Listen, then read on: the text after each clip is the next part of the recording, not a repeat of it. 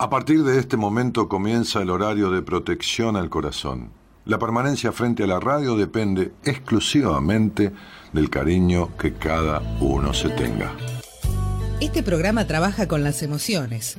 Cualquier semejanza con la realidad es tu responsabilidad, ya que solo vos podrás afrontar lo que fuiste, lo que sos y lo que querés ser ante un imprevisto impacto con ciertas verdades que desconocías. Entendemos que quizás hayas estado huyendo demasiado, es hora de dejar de escapar. Gracias por volar con buenas compañías. Con ustedes, Daniel Martínez. Hola, buenas noches, ¿cómo estás?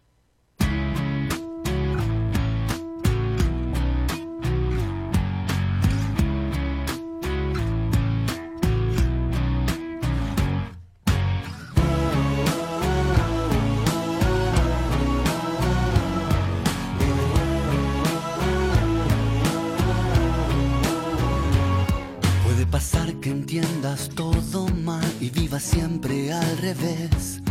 Veas el mundo muy oscuro y no distingas ni lo que querés. Puede pasar que digas profecías o una simple estupidez. Y era necesario un consuelo para resolver un problema de fondo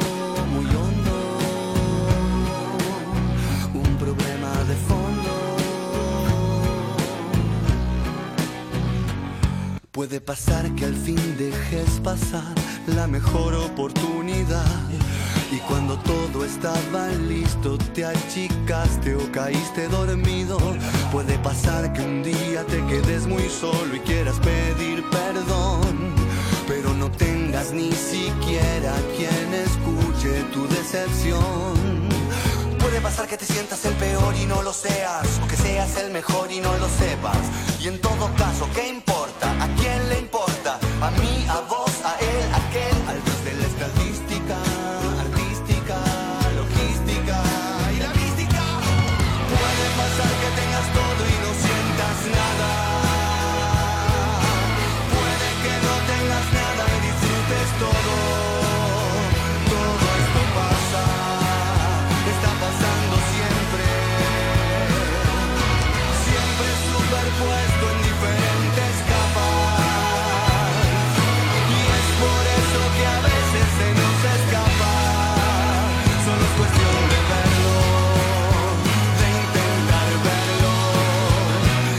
pasar. Ya va a pasar.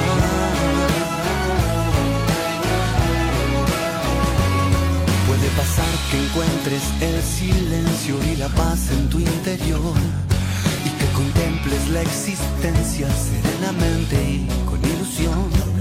Puede pasar que no te pase nada y te sientas más aburrido que un hongo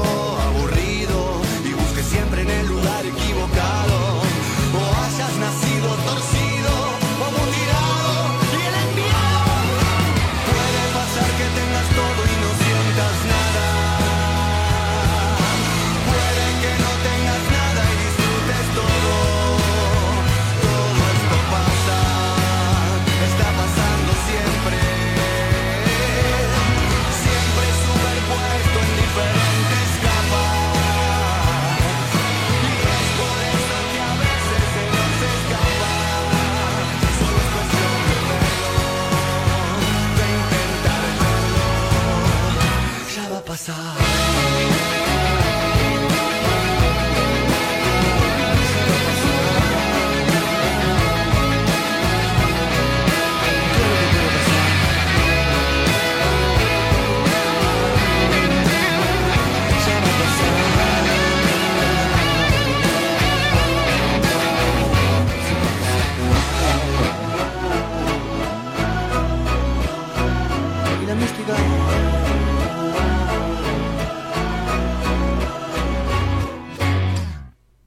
Ya va a pasar. Tema de la Versuit que canta el Pelado Cordera y que nos trajo el inicio, eh, la presentación de esta semana de Buenas Compañías. Ya va a pasar. Recién alguien este, me escribía en el Facebook, eh, entre tantas personas que me escriben ahí la bandeja privada, algunas contesto, las que voy pudiendo. Este, me decía, no qué, algunas cosas de sus impedimentos. Entonces entré a su, a su Facebook, a la portada, y detrás de la foto de ella había un cartel, ¿no? Como una cosa así, como todo armado, la foto de ella, un cartel que decía, nada va a cambiar absolutamente de ninguna manera lo que Dios tiene preparado, previsto y otorgado y ya asignado para vos. Por lo tanto, esta chica tendría que quedarse acostada, no levantarse nunca, total nada va a cambiar. Si Dios tiene previsto el sueldo, lo va a cobrar igual, si, si tiene previsto un buen novio, bien, y si le manda un mal novio, se lo tiene que quedar. No lo puede rechazar, porque es lo que tiene previsto Dios. Estamos locos con este pensamiento infanticida. Infanticida porque es infantil y suicida. ¿No? Este, infanticida. Estas cosas de, de, no hacerse responsable de nada, ¿no? La, la, culpa en todo caso la tiene Dios, pero como Dios es Dios y es más bueno que nadie, no le puedes echar la culpa. Entonces, ¿qué hacemos? Ya sé, el diablo. Viste, nena, diría la abuela, el diablo metió la cola. Hmm. Sí. No, la nena se sentó donde no debe. No es que el diablo metió la cola, ella puso el culo donde no debía. Estamos. Entonces, no estoy hablando de sexualidad, sino del lugar que se sienta y ocupa en la vida. Entonces digo, esto es la cuestión de hacer las cosas mal o hacer las cosas a medias. O esperar. La vida es ahora. No es en otro momento. Lo que está pasando es lo que te pasa y lo que haces que pase.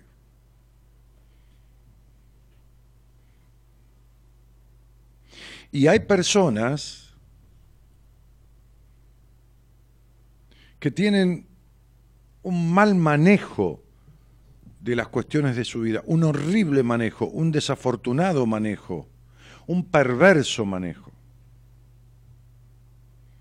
Porque dejan en manos de cualquiera, porque esquivan la posibilidad de, de saber qué es lo que no saben. No hay peor que un bruto con iniciativas. Y todos somos brutos en algo. Y tomar la iniciativa en lo que somos brutos es tirarse al abismo. Nadie se pone a arreglar un celular, como digo siempre, o arreglar una heladera o un televisor. Digo, salvo que eh, él o ella en casa, si son pareja o matrimonio, alguno sepa de eso y trabaje de eso. Pero digo, nadie se mete. ¿Por qué las personas se meten a querer arreglar? Miren, hay algunos que se meten y supuestamente saben. Hoy, hoy me agarré un de aquellos, hoy estuve a la tarde que me llevaba el viento, me llevaba el diablo, hablando de diablo. Tengo una paciente que me consulta, me dice, mira, tengo un compañero de trabajo, Dani, discúlpame que, me que te moleste, este, que esto, que lo otro, pero este, este, está terrible con lo que le dijeron del hijo, qué sé yo. ¡Bah! Llevó el hijo a una institución neuropsiquiátrica famosa del país que preside un señor que está en la televisión todo el tiempo, que es famoso, ¿no? Y habla y tiene un, saber, una institución neuropsiquiátrica. No, ese no, no está en el ámbito neuropsiquiátrico, ¿no? No, no, un señor muy simpático que es, se dedica a la neurociencia y todo esto. Bueno, lo llevaron a, esta institución, que es la más renombrada, este señor es más renombrado, y le dijeron que el chico hay que internarlo, porque tiene siete años, y tiene, y le dijeron lo que tenía, ¿no? Porque la psicología mm, es una disciplina, una ciencia, digamos, en la que particularmente, o a la que particularmente pertenecen personas, dentro del ámbito de los profesionales que la conforman, algunos de ellos tienen como el hábito de decir cosas que todo el mundo sabe, pero que nadie entiende por la forma en la que lo dicen. ¿Se entiende? O sea, hay cosas que todo el mundo en el sentido común sabe de qué se trata, pero hay gente que se dedica a la psicología que la dice de una manera que el otro no la entiende.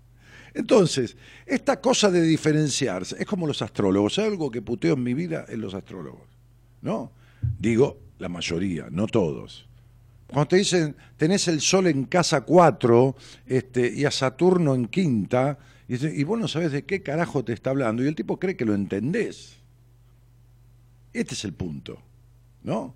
Entonces, digo, hay gente que se dedica a la psicología y te dice cosas que seguramente vos sabés, pero que te las explica de una manera que nadie las entiende. Pero hoy le dijeron a, creo que hoy o ayer, no sé, bueno, pero a mí me llegó hoy, a este padre y a esta madre, que este niño de siete años, ¿me escuchás, Imperial? Que este niño de siete años había que internarlo porque la bipolaridad que tenía, junto con otra cosa de esas que le dicen que nadie entiende, digo bipolaridad porque más o menos todos saben por lo menos el nombre, iban a producir que este chico en alrededor de los 12 años tranquilamente matara a la madre. Ah, no, la furia que me agarró a mí. Lo llamé al doctor Rosales, que es un psiquiatra de nivel internacional. La molestia que le agarró el viejo me dijo, ¿quién carajo son? Yo ya te dije que ahí trabajan para la miércoles y cobran fortuna. Tenía un paciente que iba ahí, es un desastre lo que han hecho, que esto y que lo otro y que acá y que lo allá. Bueno, me puse al tanto, hice que el padre me llamara, porque es compañero de trabajo de una paciente mía. Este, le pedí el nombre del chico, le pedí la fecha de nacimiento y le expliqué lo que pasa y lo que sucede en el hogar de él, con la madre, con el hijo. Entonces me dijo, tal cual. Le hablé del hijo, le hablé de las actitudes, le hablé de lo que pasó, le hablé del abandono que siente el chico y, de cómo lo manifieste, de todo lo demás. Y dije, loco, al chico le están dando, escuchen lo que le voy a decir, esta es palabra textual del padre, escúchenme lo que les digo. Tiene siete años, 300 pastillas al mes, está tomando 10 pastillas diarias, está hinchado, engordó, está airoso, violento. Yo les pido, yo sé que este programa, porque yo tengo pacientes que se dedican a psicología, yo sé que este programa lo escuchan profesionales de la psicología y también de la medicina, que estudian medicina para estudiar psiquiatría o que son psiquiatras, porque han venido a verme psiquiatras que escuchan el programa, han ido al seminario. Así que, bueno, no son los únicos dos, tres, cuatro, cinco, ocho, diez o veinte los que yo atendí los que van al seminario. Eh, no, hay muchos más. Les pido, les pido responsabilidad, les pido empatía, les pido que lean. Eh, yo leía cosas que son comunes, digo, vulgares de la carrera. O sea, digo vulgares en el, mejor sentido de la palabra, ¿no? Este, como para ver si yo, no sé, digo, pretendo algo que no corresponde o, va a saber qué cosa, ¿no?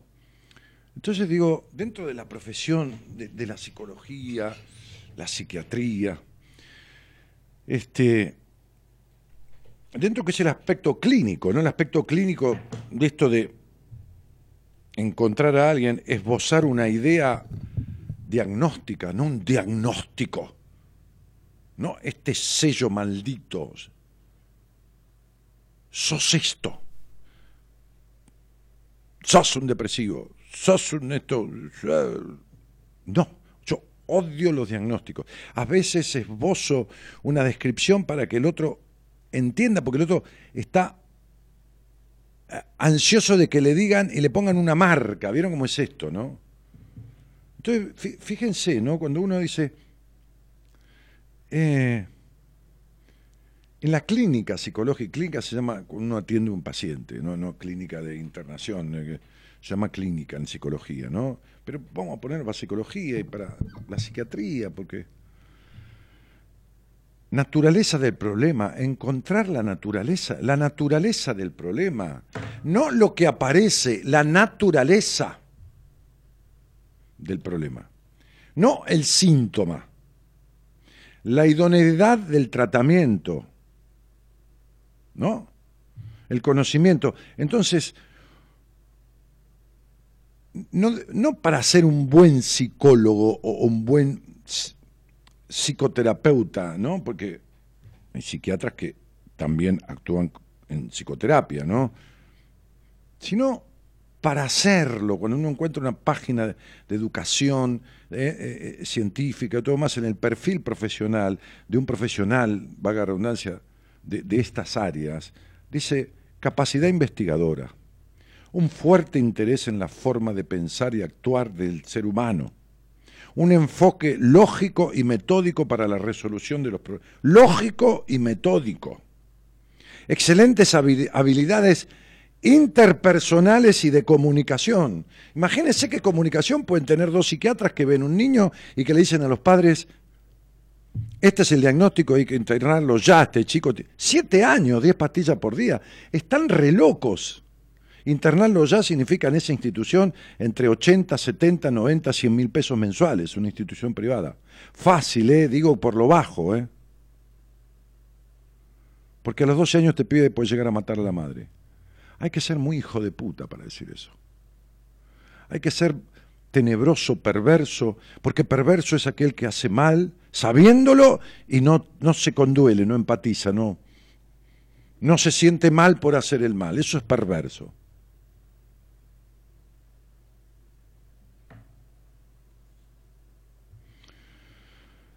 un enfoque tranquilo y profesional del momento, del momento que el paciente, ¿no? La capacidad de comunicar la idea, el resultado de sus investigaciones, incluso en informes escritos. La capacidad, hay que tener una capacidad para comunicarle al otro lo que uno cree que, que hay que hacer, lo que investigó sobre el otro, lo que piensa sobre el otro. Habilidades de trabajo en equipo para trabajar junto con otros profesionales. El respecto estricto de la confidencialidad. Conocimiento pleno de la psicología para entender el comportamiento de una manera científica. Tiene que ser un buen oyente, trabajar de forma lógica, tener una mente amplia. Una mente amplia. Liberada de vulgares prejuicios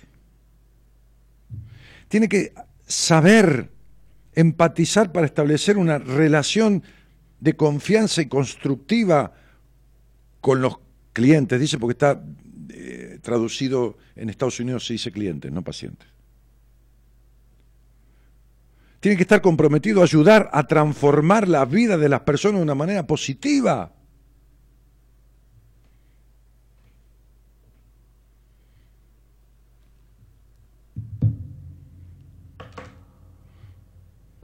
parece que esto fuera de la psicología marciana. Por supuesto que yo hablé con el doctor Rosales, que es psiquiatra psicoanalista de consulta ad hoc del equipo del programa. Por supuesto que llamó a alguien conocido de él, porque no hace psiquiatría infantil, y me mandó el teléfono de un psiquiatra para niños que fue director del Garraham, no más o menos, fue director del Garraham. Por supuesto que llamé a una psicopedagoga de extremísima confianza mía y le esbocé la idea de lo que al niño le pasa, no de lo que dicen que le pasa, de lo que le pasa, que en una charla con el padre en 10 minutos se lo expliqué. El padre después le contó a mi paciente, pues yo tuve una sesión con mi paciente más tarde. Pues justo ella me había escrito para confirmar el horario. Tenía una sesión de pareja, de, ella con su pareja, con, su marido. Este, después le dijo, ese tipo me dijo, eh, eh, el padre del niño le dijo, este tipo ni me conoce, me describió todo a mí, a mi mujer, al niño, a esto, a lo otro. Y ya le mandé el teléfono de una psicopedagoga que yo le pedí encarecidamente que lo viera, ella me dijo, sí, Daniel, si primero lo ve el psiquiatra y me da un diagnóstico certero, una apreciación, una mirada.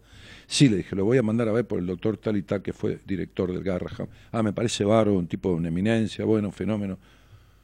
Loco, no cuesta nada. No cuesta nada. No se puede hacer daño a sabiendas. Hay algunos que... Porque otra cosa que tiene que tener un terapeuta es la capacidad de darse cuenta que por ahí no puede con el paciente. Y más vale derivar un paciente enojado porque se cree que uno lo está, qué sé yo, abandonando, porque como la mayoría de las personas, o muchas de ellas, viven abandonos en su vida de la infancia, entonces se siente que todo el mundo lo abandona, ¿no? Este, más vale derivarlo enojado que decepcionado. Yo prefiero que se enoje, porque, lo, ay, Dani, vos me dejás, no me abandones. ¿Qué te voy a abandonar? Te estoy ayudando, te estoy diciendo que vamos a hacer un trabajo con tal terapeuta de mi equipo porque creo que en este momento necesitas. ¿Qué te voy a abandonar? Te estoy cuidando. ¿De qué, de qué carajo de abandono me hablas? Abandono si te bloqueo, digo, oh, chao, te boludo, hasta luego, que te vaya bien. Me importa tres carajos lo que pase con su vida. Pero esto va dirigido. Eh, no importa si sos plomero, que no es fácil, me parece que no sé si es más difícil que ser psicólogo, pero digo, este, o, o, barrendero, con todo el respeto, no, al contrario. Bien necesarios que somos todos, cada uno en lo que decide hacer. Pero hacelo de verdad. ¿Quién sos de verdad? ¿Qué haces de verdad? ¿Quién sos aquí ahora? La vida es esto. La responsabilidad. A mí me da tanto placer con una paciente como hoy, una, profesional, que uno le dice cosas a la gente, el otro, el otro no sé, le cree. Yo tengo esta, esta cosa grosa de la confianza de las personas, ¿me entendés? O sea, esto es un capital que en una tierra como la nuestra, en un mundo y en un país en que nadie confía en nadie, ¿eh? o sea, no digo nadie en nadie, pero es como una manera de decir la generalidad, ¿no? ¿Entendés? Entonces sería este este, no puede confiar ni en el Papa. para empezar, digo, ¿no? Entonces digo, este, este, en definitiva, tener la confianza, ¿no? Una vez dice cosas, yo le decía hoy a una, profesional del que, paciente que de, de las ciencias exactas, de la contabilidad, le había dicho que arreglando ciertas cuestiones de su vida, la, parte económica inmediatamente iba a reflejar esas cuestiones que eran emocionales que no tienen nada que ver con lo económico. Claro, el otro lo mira uno como diciendo que tiene que ver el monte Everest con la estación de servicio acá a la esquina, ¿no? O sea, bueno, no importa, uno trata de explicárselo este, con palabras corrientes y después empieza a actuar sobre el otro. Entonces ella me decía, vinieron, fui al estudio y, vinieron dos clientes en, el transcurso del día, dos personas a consultarme y los tomé como clientes, pero a mí me extrañó porque fueron así sin vuelta. O sea, bueno, me vienen a consultar al estudio, que hace rato no tomo clientes nuevos, me dijo, no, pues como estamos en el verano, ¿viste? ¿Qué sé yo? Gente está de vacaciones, ¿viste?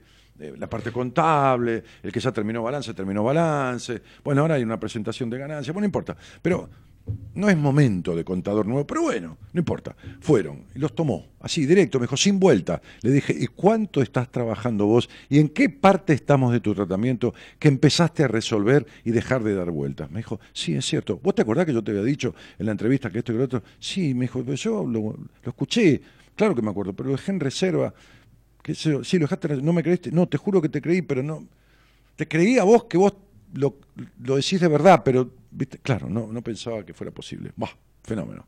Entonces me decía, Dani, yo, le dije, vos seguime, vos haceme caso. Me dijo, yo te sigo a ciegas con toda la confianza del mundo. Eso para mí no tiene precio, no importa los honorarios que me paga, que también tengo que echar en hasta el auto, por supuesto, y, pagar este espacio y, comer, qué sé yo. Pero digo, eso es el tiempo que yo le dedico, el tiempo, las horas, el tiempo, punto. Lo demás no hay plata que lo pague. Pero apelo, ¿no? Apelo y hago un llamado a la solidaridad, ¿no? Como cuando hay que donar sangre, ¿no? Digo, donen un poco de comprensión los que estudian psicología, los que se dedican a la medicina. Entiendan que el otro está sufriendo, padeciendo. No lo tengan. Una cosa es el amor propio, sano, otra cosa es el orgullo, sano orgullo, otra cosa es la ignorancia, otra cosa es este, la omnipotencia, otra cosa, creer que y tienen personas durante meses, años, y, que terminan decepcionadas. Entonces digo, la vida es ahora. Vos que estás de ese lado, sea psicólogo, sea psiquiatra, sea barrendero, colchonero, qué sé yo qué cosa, rey de bastos, ¿no? Como dice el tango, tenés que saber lo que no sabés. Pero no lo que no sabés, ingeniería nuclear. No, eso no hace a lo cotidiano de tu vida. Tenés que saber lo que no sabés de lo cotidiano de tu vida. Seas, aunque seas lo que seas. Si sos psicólogo, también tenés que saberlo. Si tenés una vida que en general es una cagada. ¿Entendés? Si en general emocionalmente no estás bien, si porque los libros que te morfaste para dar exámenes no sirven para un carajo. Porque informarse no es formarse, no tiene nada que ver. Vos podés informarte de todo lo que pasa en el país, por ejemplo, pero no tener formada ninguna opinión. ¿Entendés? Entonces te entra que este te dice que aquel es un boludo, el otro te dice que es macanudo, el otro te dice que es puto comilón, y el otro dice que es un macho, el otro dice que robó, el otro dice que no, y vos estás que sí, que no, que sí, vas a votar y te quedas con lo último que escuchaste. Entonces estás informado un poco, pero formado no estás en nada. Y esto es lo que pasa en muchísimas profesiones. ¿Crees que te una cosa? Cuando yo pensaba en épocas de mi muerte, cuando yo tenía fobia, pánico la muerte, yo pensaba, si, si, tuviera la suerte de llegar a los 60 o morirme más de viejo, ¿quién carajo me va a atender? Porque los médicos que yo conocía cuando yo trabajé en un hospital, que tenía 18 años, 19, 20, estos viejos médicos, eh, muy de investigar, muy de esto, muy de otro, eran la mayoría, eran muchos. Se iban muriendo. Y yo veo muchas veces gente indolente. Esta cosa de la repentización y, la lo instantáneo. ¿Qué le duele? Tómese esta cosa. No, loco, el otro es un cuerpo, es una mente y un alma. Si no tenés amor por lo que haces, pasión por lo que haces, hijo de puta, no lo hagas más. No lo hagas más.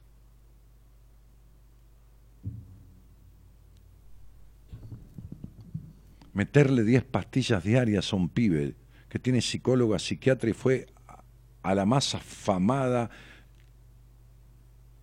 institución privada de atención psiquiátrica neurológica con sede en diferentes lugares del país y decirle semejante barbaridad, y te puedo tenerlo anotado todo, ¿no?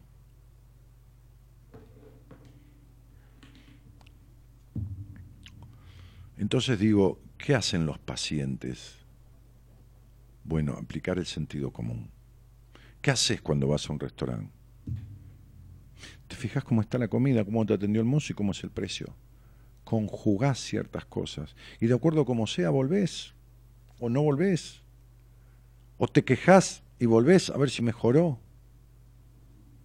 Bueno, aplicar el sentido común. Cuando no entendés algo que te diga un médico, un psicoterapeuta, un psiquiatra, pregúntaselo 40 veces. Dice, doctor, ¿me explica como si yo tuviera 5 años? ¿Está? ¿Me explica? Mirá, yo estuve 7 años en, en, en psicoterapia. 7. Otras épocas, otros tratamientos, ¿eh? hace 30 años, más de 30. Una vez sola, en siete años, el médico que me atendía, que era psiquiatra y psicoterapeuta, me habló con términos técnicos. Fue cuando yo le pregunté la diferencia entre neurótico, psicótico neurótico, esquizofrénico y, psicópata, una cosa así. Entonces me, explicó la diferencia entre las tres cosas. Yo le pregunté unas diferencias, pero que él me las explicó con esos términos, con términos técnicos, digamos, dentro de lo que es la psiquiatría y la psicología. Fue la única vez. La única vez. La única vez. Nunca me explicó algo con términos, cosas que yo no entendiera. No. Por ahí ponía una palabra del lenguaje propio de él, pero todo lo demás era para explicarla. Y si vas a terapia, si vas a un médico y si esto y si lo otro, no te quedes con la opinión certera, eh, decretada. No, no, no, no, no, no. Creas todo absolutamente. No porque te esté mintiendo, Tómalo así. ¿Sabes cuándo tenés que empezar a.? Cuando lo que te dice te hace centro y lo que empieza a pasarte se diferencia de cómo estabas. Esta es la cuestión. Tu termómetro es cómo te cae la comida del restaurante, al estómago y al bolsillo, cómo te cae. Está al estómago y al bolsillo. ¿Ok? Y al alma, porque es como te atiende el mozo. ¿eh? Entonces, mente, que calcula, cuerpo, ¿eh? mente que calcula la guita, cuerpo que recibe el morfi, la comida, y el alma que recibe la atención del tipo. ¿Viste? Porque no es lo mismo que te tire la comida con onda, ¿eh? con un disparador así que te tire el plato, que, que te lo traemos, que, está, ojalá que, que, tenga buena cena, que tenga, qué sé yo, no sé, algo. No es lo mismo. Fíjate que atiende las tres cosas. Bueno, cuando vas a hacer terapia, sentite desde los tres lugares. ¿Está? Sentí si lo que pagás es como lo que tenés de vuelta. Y si lo que tenés de vuelta empieza a diferenciarte de cómo estaba. ¿no? Ayer me decía una piba este, con respecto a sus hemorroides, que yo le había dicho su tránsito intestinal estaba mal, se lo dije en la entrevista, este, le habían dicho que tenía que tomar medicación de por vida. Claro, como es una chica vieja ya, tiene 18 años, eh, no es nada. Total, se va a morir dentro de poco. No, hijo de puta. No, pedazo de una caterva de de puta. ¿Está? No, no. ¿Tenés que tomar medicación de por vida para hemorroides? No, flaco. Pensá, hemorroides, constipación, pensá. Sería, mirá, pensá así, sentido común, chabón. ¿Qué mierda le pasa a esta mina? Mira, qué fácil, constipación, ¿eh? las heces, ir de cuerpo, qué mierda, para hacerlo bien de café, qué mierda le pasa, qué mierda le pasa, ¿Eh? qué mierda no le pasa y le pasa, ¿qué le pasa? ¿Qué le pasa en la cabeza? Porque no es un culo que está enfermo, es una cabeza que afecta al cuerpo. ¿Qué le pasa? Que retiene la mierda y no la puede soltar. Justamente no puede soltar la mierda de su vida, de su historia. Y como no sabe y, no tiene, y tiene miedo de poner el culo en el lado que quiere, lo pone en cualquier lado y no se fija y se le rompe. Ahí está. Bien filosofía barata. Bien de café. Bien de estaño. Bien de la barra. ¿Me entendés? Pero no de la barra tomándose ocho chupitos al toque, estando en pedo y hablando gilada, y hacer un faso de marihuana encima para delirar del todo. No, no, de la barra de un café, para estar más despierto, apoyando el codo y hablando de la vida, del sentido común, que no es el más común de los sentidos, aunque sea una frase hecha. Entonces me decía, Dani, no estoy tomando medicamentos Dani, bajé tres kilos. Y sí, y lógico, y por supuesto, pero eh, tiene lógica. Porque a los 18 años, o 19 tiene esta piba, asimila al cuerpo todo lo que pasa por la mente rápidamente. O sea, si vos haces ejercicio a los 18 años, gimnasia, que se endurecen los músculos rápidamente haces una dieta coherente y un poco de gimnasia, adelgazás, se te marca el cuerpo, lo haces a los 50 ya te cuesta un huevo, ¿me entendés? No es lo mismo. El cuerpo asimila todo rápido. Los conflictos, los traumas, cuando los 19, ¿sabes cuánto tiempo tienen? Cuatro, cinco, seis años. No tienen 40, 50 años. Si hay una comprensión rápida, también el efecto es rápido sobre el cuerpo. Que no quiere decir que no pase a los 50 o a los 60, pero quiere decir que como todas las cosas, se ve de manera urgente, en un mes y medio. Creo que es un mes y medio, o para dos meses, no llega a dos meses. Pero decir que vas a tener que tomar un medicamento de por vida. No, loco. Entonces digo, un título no hace un carajo a la persona. Si lo único que hay es un título, y la persona está divagando en una nube de pedos, es decir, el tenedor del título, cagaste. Viste las cosas que, que, se estipulan para ser un buen profesional de la psicología, ¿no? Empatía, esto, conocer el método, la amplitud, de relaciones interpersonales, este, la apertura mental, los no prejuicios. Imagínate el prejuicio que es, es un prejuicio, es un juicio anticipado. Este pibe va a llegar a matar a la a llegar a matar a la madre. Aparte yo hablé con el padre, es un tipo coherente, está recoherente, no, no es un tipo delirado, o estaba en pedo, no toma. Es ese compañero de trabajo, una paciente mía, que la conozco perfectamente, y que me dio referencias de este muchacho, el padre del niño. Le dije hasta la edad en la que empezaron estos conatos de agresión que tiene el niño. La edad, le dije, ¿a qué edad vos tuviste otro hijo con la madre? A, esa edad empezó, sí, a esa edad. Loco, no es tan difícil. Digo, no importa si sabes numerología o no sabes, o si qué sé yo qué, si sos el brujito de Burubú, no importa. Importa que pongas atención en la persona, en el ser humano que está delante, y dejes de estigmatizarlo, de ponerle un rótulo, de verlo una vez y decir semejante barbaridad.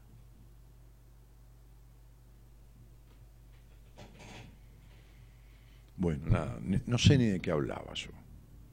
Pero me fui para acá porque se ve que esto lo tenía atragantado. Y como la vida es hoy, como la vida es esto, como la vida es todo lo que te perdés en el, en el esperar llegar a algún lado en vez de disfrutar del camino. ¿Entendés? La vida es eso, es el camino, no es el llegar. ¿Estamos de acuerdo? Entonces, digo, porque tampoco sabes si vas a llegar, entonces más vale disfrutar del camino.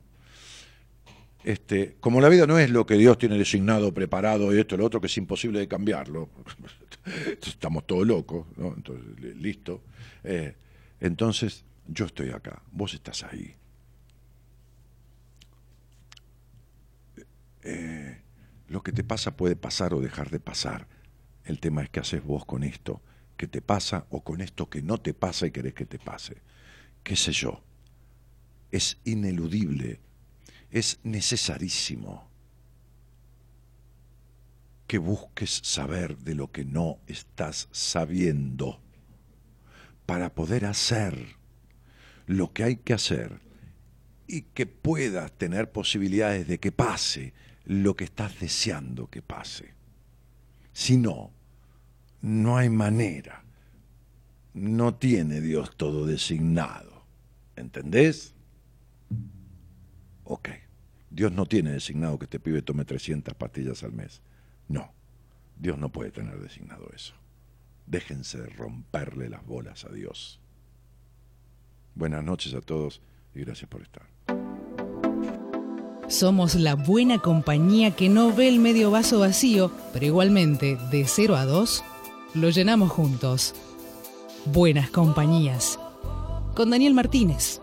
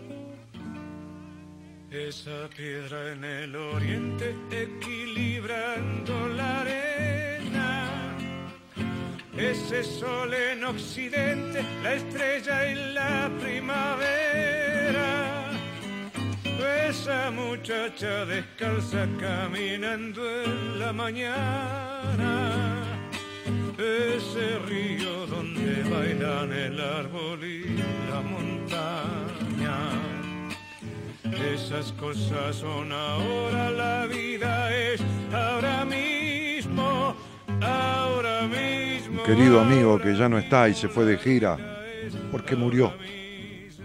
Incidental y accidentalmente, Facundo Cabral, con este tema que compuso y que se llama La vida es ahora mismo.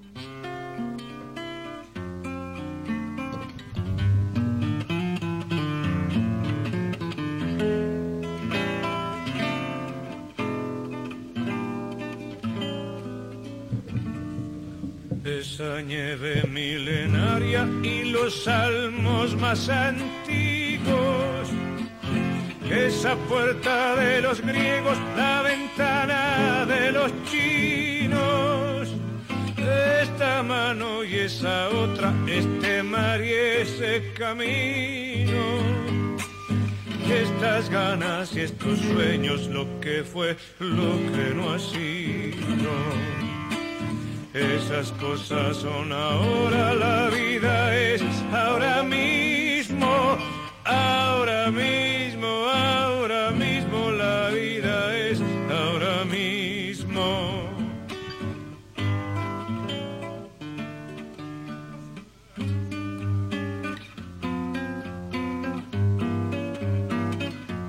Saluda a Simona López, saluda a Sandra Domínguez, saluda a Mirta Sardot, saluda Patricia Rojas. Eh, hablé con vos hace poco, me hizo muy bien, dice esta señora, esta chica López. Y Laura Espinosa dice, Dani, te escuchamos con Sofi, mi hija de 13 años. Qué linda mi vida. Besos, hablé con vos, gracias, vivimos en Tilcara, te esperamos por aquí. Ay, mi cielo, por ahí a pasear, pero a lo mejor a Jujuy puede ser algún día volver a dar un taller allá. Erika Dolce dice, ¿qué señor? Manes, no, no, no, digo nombre de nada. Dani, perdí a mi mamá y no logro ponerme bien. Y si estás de duelo y tu madre no la perdiste, la perdiste hay que buscarla. La encontrá, la, la, la, no, no la vas a encontrar, parece que en esta vida, porque parece que se murió. Quiero entender que se murió. Está, entonces no la perdiste. Tenés a tu madre dentro tuyo. Pues si no, jamás hablaste con ella, jamás te bañó, jamás te, acunó, jamás te dio la teta, jamás nada. Si no tenés nada de tu vieja dentro, entonces sí la perdiste, macho. Pero si se murió, tratá de hacer tu vida, porque si tu madre era buena persona, por más que haya hecho cagadas sin intención, porque ninguna madre es perfecta, no hubiera querido ver un hijo infeliz. Entonces no hagas que su alma, si crees que está en otro plano, no importa, paraíso, infierno, lo que mierda fuera, otro plano, que el alma transmuta, como decía Pitágoras, deja que la vieja descanse en paz y no se retuerce en la, en la, tumba, hermano, o hermana, digo. Entonces, este, trata de cumplir el deseo de tu madre, que seguramente, por más errores que haya cometido, hubiera querido tener un hijo feliz. Y si te da tristeza, eso es otra cosa. Esa es la tristeza del duelo. Y está muy bien y es sana. Entonces aguantate el tiempo que un duelo necesita. Hola Dani querido, dice Rocco Flores, Anabela Velázquez dice buen programa, te quiero mucho Daniel y Lucy Angelucci dice buenas noches genio. Este, y Mar Bon dice Dani te estoy escuchando atentamente y lo que digo es como como padres uno busca el bienestar y la sanidad para nuestros hijos y tenemos que confiar en los profesionales porque si no, ¿cuál sería la solución? ¿La nutrición? O bien, ¿cómo nos damos cuenta como padres? No, no. Se dan cuenta porque tienen que tener sentido común, porque tienen que tener lo mínimo de coherencia. Y entonces, si no se dan cuenta de nada o si creen que está bien, pero no, hagan una interconsulta, pregunten a alguien más.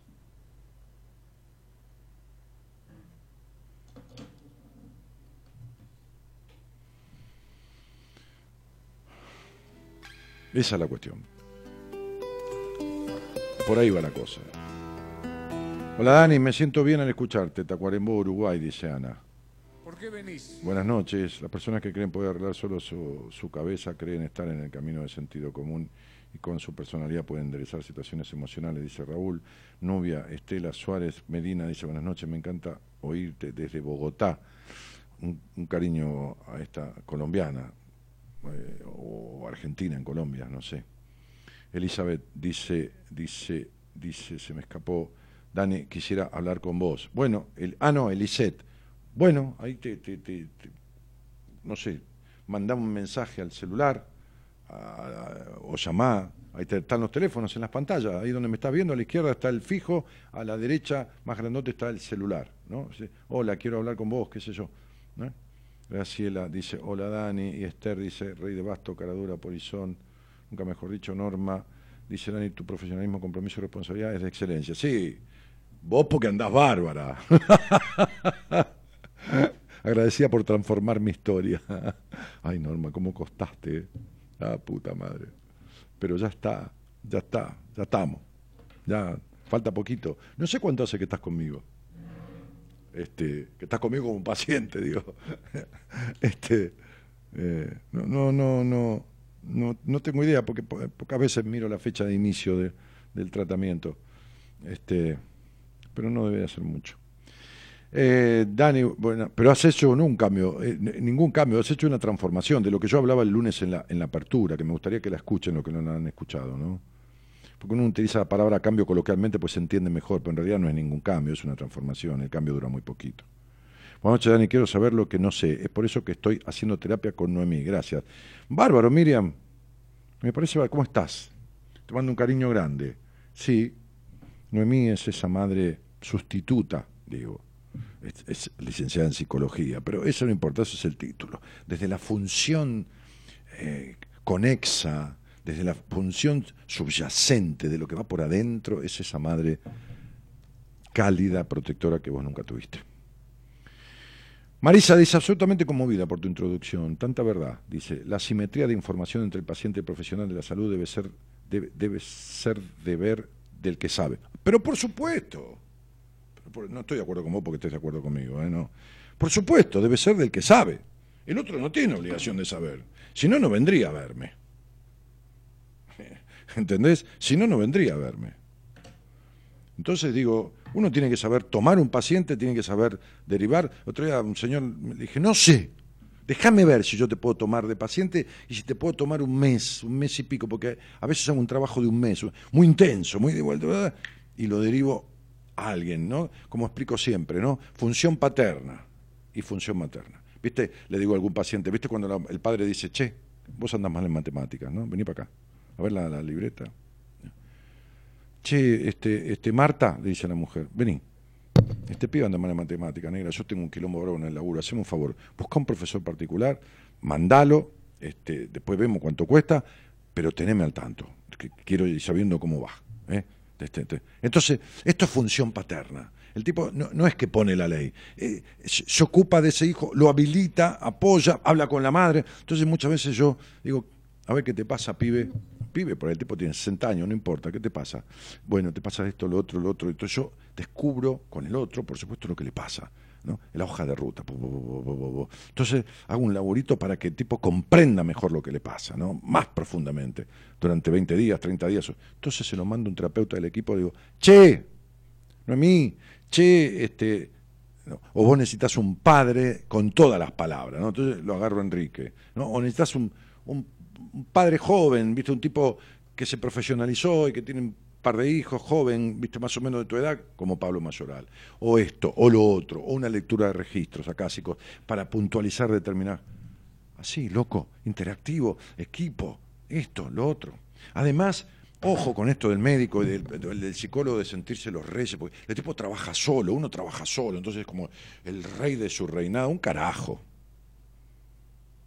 Un carajo. Ningún rey de una mierda de nada. Está bien. Tampoco la falsa modestia, tampoco, bueno, yo entonces... No. Si sé mucho, sé mucho. Pero ese saber mucho es mucho, no todo. No, lo sé todo. O qué es peor, no sé lo que no sé. Ya estamos cagados ahí. Ahí sí, el, el tipo no sabe lo que no sabe, cagó. Ya se manda cualquier cagada con el paciente. Ni omnipotencia ni sumisión, dice Marisa. Sentido común, como decís vos, sabias palabras las tuyas. Bueno, claro, ni omnipotencia ni sumisión, lógico, por supuesto. Misio, misio Bertoni, sentido común que no es el más común de los sentidos, impecable. Dice, Angelo dice, totalmente de acuerdo, Dani, el profesionalismo de la mano con la esencia de persona y no con los títulos. Por supuesto, ¿qué tienen que ver los títulos?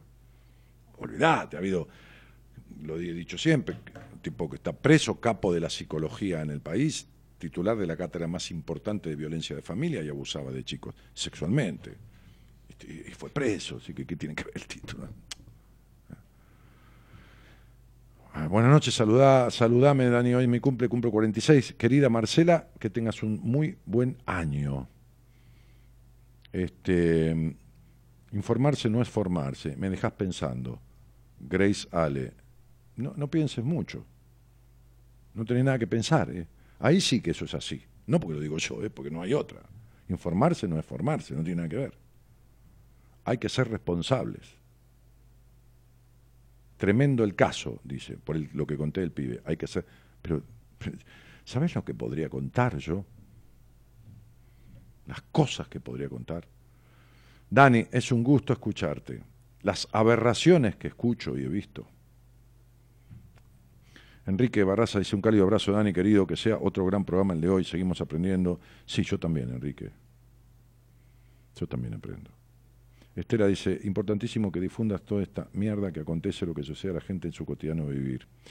Graciela Castro Fernández dice, sos de lo mejor. Sí, mira, no sé, Graciela. Lo que tengo claro es que de lo peor no soy. Qué claro, dice, qué maravilla. Bueno, lo que pasa es que vos me escuchás y me entendés. Otro diría que este boludo que está diciendo. Y así, nadie puede estar de acuerdo con todo el mundo. Querido Dani, saludos, dice Alejandro Guimarara Airegas. Teresa da Silva dice, totalmente de acuerdo con vos. Es horrible cuando de salud se trata y hay quienes comercian con la desesperación. De... Olvídate, por supuesto. Un afectuoso saludo, Dani. Siempre tan claro, Dani, besito, dice Zona Canteros.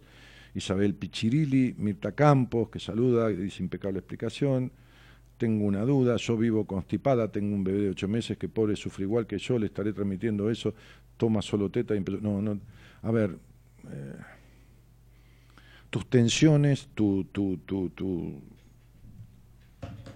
ansiedad, tu, tu, postergación, tu falta de felicidad, tu, tu estar cerrada, el bebé absorbe este, cuando bebé todo lo que la madre, no le estás transmitiendo constipación absorbe tensiones, absorbe un montón de cosas, ya desde el vientre. Y vos no viviste aquel, aquel maravilloso embarazo seguramente, ¿entendés? Aquel maravilloso este, embarazo. Entonces, digo, ya en lo intrauterino, esto la madre transmite, es decir, emocionalmente, el bebé absorbe emocionalmente cosas. Entonces digo, este, fíjate Giselle, que la otra vez vos hablabas de querer no sé hacer de que, cosas que no has terminado, de, resolver y todo lo demás. Y yo hablaba de que esto, ¿no? De que toda esta cuestión de constipación tiene que ver con... Es clarito, fíjate, fíjate te lo voy a decir así guarangamente, pero guarangamente no, así entendemos todo. No puedes soltar la mierda de tu historia. ¿Está claro? Fíjate si es así, listo, chao, hasta luego, no hay otra cosa que decir. Es tan simple como eso. Es tan simple como eso. Porque, a ver, nosotros tenemos herencias genéticas, podemos traer genéticamente, ¿no? Esta, salvo que sea una cosa congénita, por supuesto, una tendencia genética porque mamá era constipada o porque papá tal cosa. Pero después uno desarrolla eso con la emocionalidad. Porque fíjate que la misma mamá y el mismo papá parieron a dos hijos o a tres, qué sé yo. No todos son constipados, no todos les pasa esto, no todo está. Bueno, entonces, viste. Mm. Bueno, este, mm, hoy vi tu nueva página, me encantó tus vivencias con tus padres y abuelos y sos muy alto, sí. un metro noventa y cinco casi. Ya no sé, porque estoy un poco grande, por ahí mido un par de centímetros menos. María del Valle Barneche. Norma, llegué a medir un metro noventa y seis en una etapa de mi vida. Norma dice, ya tres meses cumplimos de tratamiento. Bueno, si en tres meses resolviste, a tu edad, que son, no sé si cuarenta y pico, llegando a los cincuenta, no me acuerdo, este, cosas que vienen de toda tu vida, bueno, loca, aplaudite. ¿Entendés? Saludo uno para mí, saludo dos, como se hace en la colimba, ¿no? en el ejército, saludo uno, saludo y vos aplaudite porque la que pone los ovarios, la que se aguanta el proceso, la que disfruta con lo que aprende, la que se emociona, la que se conflictúa, la que pelea contra sus mandatos, la que rompe con ciertas cosas, la que trabaja el control y el descontrol, sos vos. Está bien, yo te guío, yo te acompaño, yo te enseño, pero es como el colegio. Si vos no estudiás, si vos no haces los deberes, si vos, no hay manera, ¿entendés? En tres meses hemos resuelto lo que hemos resuelto, que es un tema de toda tu existencia. Bueno, Aplaudite, flaca, ¿qué crees que te diga? Aplaudite, gratificate. Mañana levantate y agarrate de 200 pesos y sentate en un bar y pedí un desayuno, una ensalada de fruta, un café con leche, media luna, y gratificate, gratificate. Sandra, querida, buenas noches. Hola, buenas noches. ¿Cómo estás? Más o menos. Bueno, bueno. La, la verdad es la primera vez que lo escucho este, por recomendación de mi terapeuta, justamente. Bueno. Eh, así, así que es la, la, primera vez que, tenía contacto con, con la radio, inclusive. Y bueno, no sabía si se podía llamar al aire y eso para hacer una consulta, pero me marqué y me dijeron que sí, así que por eso fue que llamé. Bueno, antes que nada, agradecido a tu terapeuta este, eh, por, por la generosidad este, y yo siempre que encuentro algo que me gusta en YouTube de, algún profesional de, aquí o, de otro país, este, este, este, se lo recomiendo a mis pacientes, que lo vean, que lo miren, que, que, se, nutran, que se nutran, qué sé yo. Este, eh, Sandra, ¿de dónde sos? Soy de Valentina Alcina, de zona sur. Bueno, este, ¿y, con quién vivís? Eh, vivo con mis dos hijos eh, y hasta hace poco con mi pareja. Ahora, eh, esa era mi consulta. Hace muy poquito tomamos la decisión, o tomé la decisión, de separarnos. Entonces no la tomamos, la tomaste. La tomé yo, sí. En realidad yo creo que la decisión la tomé hace mucho tiempo, solo me faltaba decirlo. No, habías tenido la idea hace mucho tiempo, solo te faltaba decidirlo, porque decidir es hacerlo, ¿entendés? Mm. las, personas que, las personas suelen confundir el deseo con la decisión. La decisión es cuando uno lo hace. Sí, claro. Claro. Sería decidirme de vacaciones. ¿Y qué tal? ¿Dónde fuiste? No, lo decidí hace cinco años, todavía no me fui a ningún lado. Entonces, ¿entendés? O sea, no. Tal cual. Claro, decidí comer. ¿Y qué comiste? No, nada. Hace un año que no como nada. Bueno, entonces no decidiste nada, ¿me entendés? O sea, pero no, no es que te estoy corrigiendo, es que, viste, no, pero es así tal cual, es tal cual. Venía como transitando con la idea hace mucho tiempo, años diría yo. La idea está bárbara, me parece bárbaro. Pero te costó, a todos no hay cosas que nos llevan un tiempo, qué sé yo, este, pero, viste vos, eh, viste, esta es una decisión importante, ¿no? De tomar, pero hay otras que son boludeces para las cuales también sos voltera, ¿eh? Para todos soy voltera. No, ya sé, por eso te lo estoy diciendo delicada, lo más delicadamente que puedo. que yo no soy tan delicado, digamos, para decir Soy voltera, no, soy miedosa, soy muy insegura. Eh, mi vida, en mi propia en mi voltera, voltera, es la, voltera es la consecuencia de la inseguridad y del miedo. Voltera es lo, lo, voltera viene de tu necesidad de aprobación, que es una de las cosas que te cagan la vida y te cagan la, la, infancia. Voltera porque nadie te escuchó cuando eras chica. Entonces, Nunca nadie. no, ya sé. Entonces, ¿qué carajo te vas a escuchar? ¿Vas a escuchar primero a cualquiera o vas a tener miedo que lo que pensás no sea lo que los demás quieren que pienses? Como te pasaba cuando eras chica. ¿Entendés?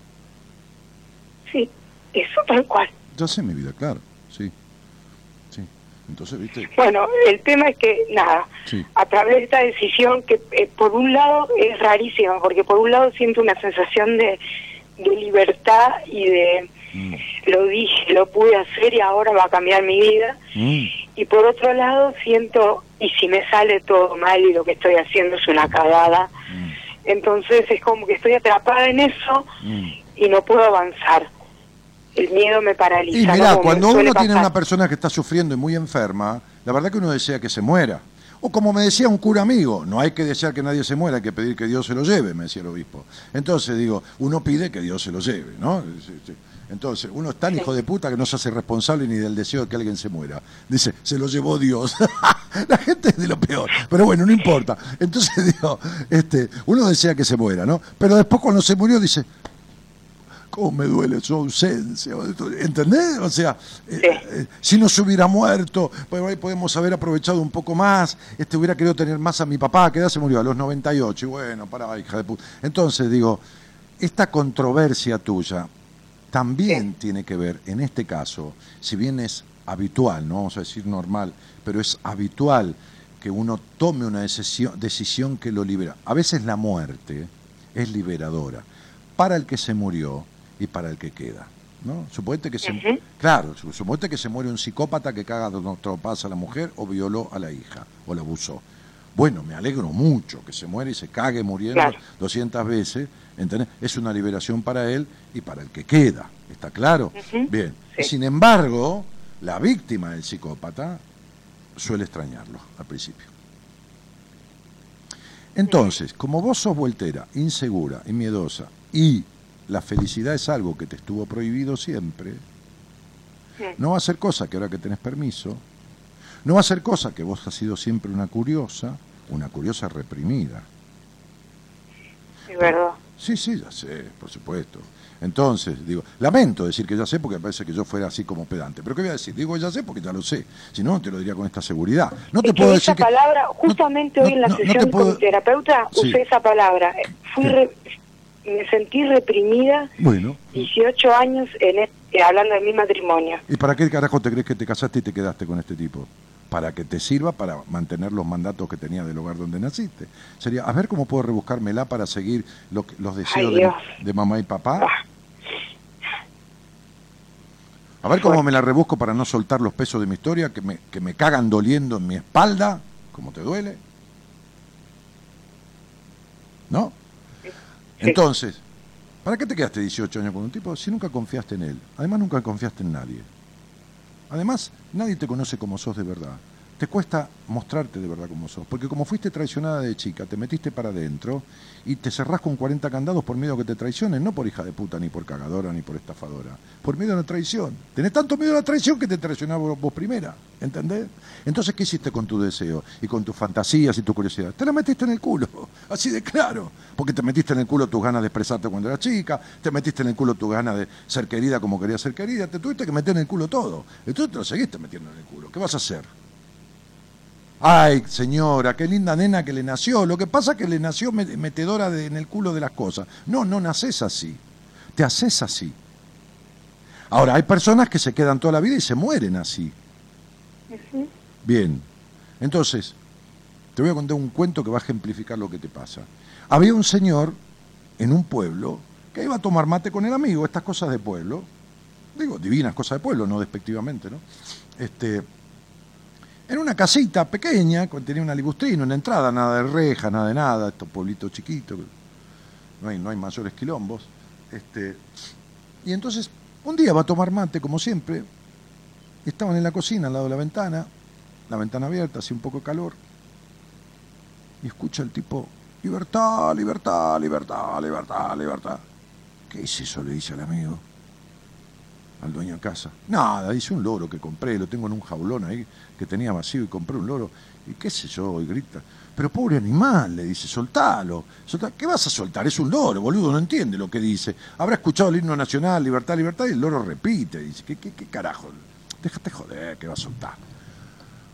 Bueno, tanto este tipo sufría por el pobre animalito que gritaba denodadamente cada vez que iba a tomar mate, sentía que el bicho gritaba, este, libertad, libertad, que empezó a ir menos.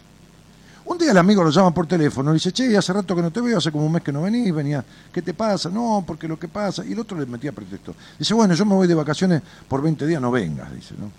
Bueno. Entonces este, el tipo dijo, esta es mi oportunidad.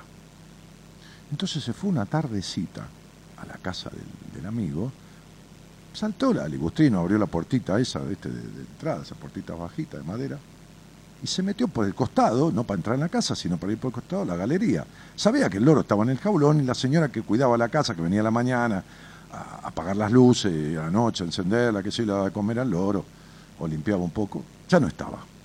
Entonces va a la jaula del loro. Y cuando va a la jaula del loro, el loro empieza a gritar libertad, libertad, libertad. Entonces el tipo le abre, era un jaulón grande, le abre las puertas del jaulón y el loro se agarró del fondo, del fondo, bien agarrado del fondo de la jaula, y desde allá gritaba, libertad, libertad. Vos querés, venís queriendo tener libertad de toda la vida. Y siempre que tuviste oportunidad de tenerla, te agarraste de la jaula en el lado del fondo y gritás libertad. ¿Entendés esto? Sí. claro. Así, tal cual así. Claro. Por eso te dije que fuiste una curiosa siempre, pero una curiosa reprimida, una curiosa al pedo, ¿entendés?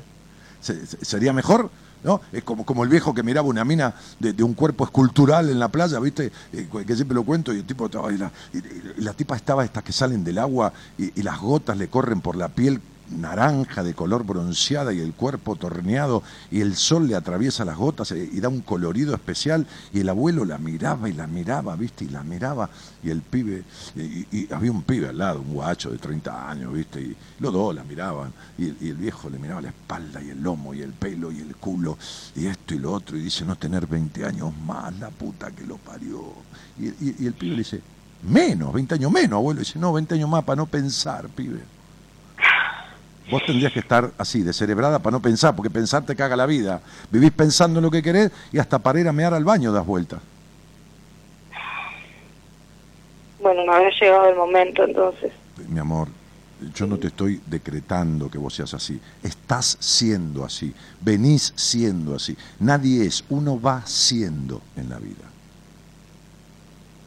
Entonces, si viniste siendo así, esto no es como tu color de ojos. Esta forma en que viniste siendo en la vida se transforma sin ningún inconveniente. Necesita un poquito de tiempo, nada más.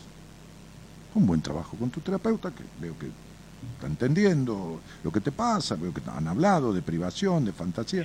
Y por favor, por Dios y la Virgen, cuando vos vas a terapia, el otro no es el otro.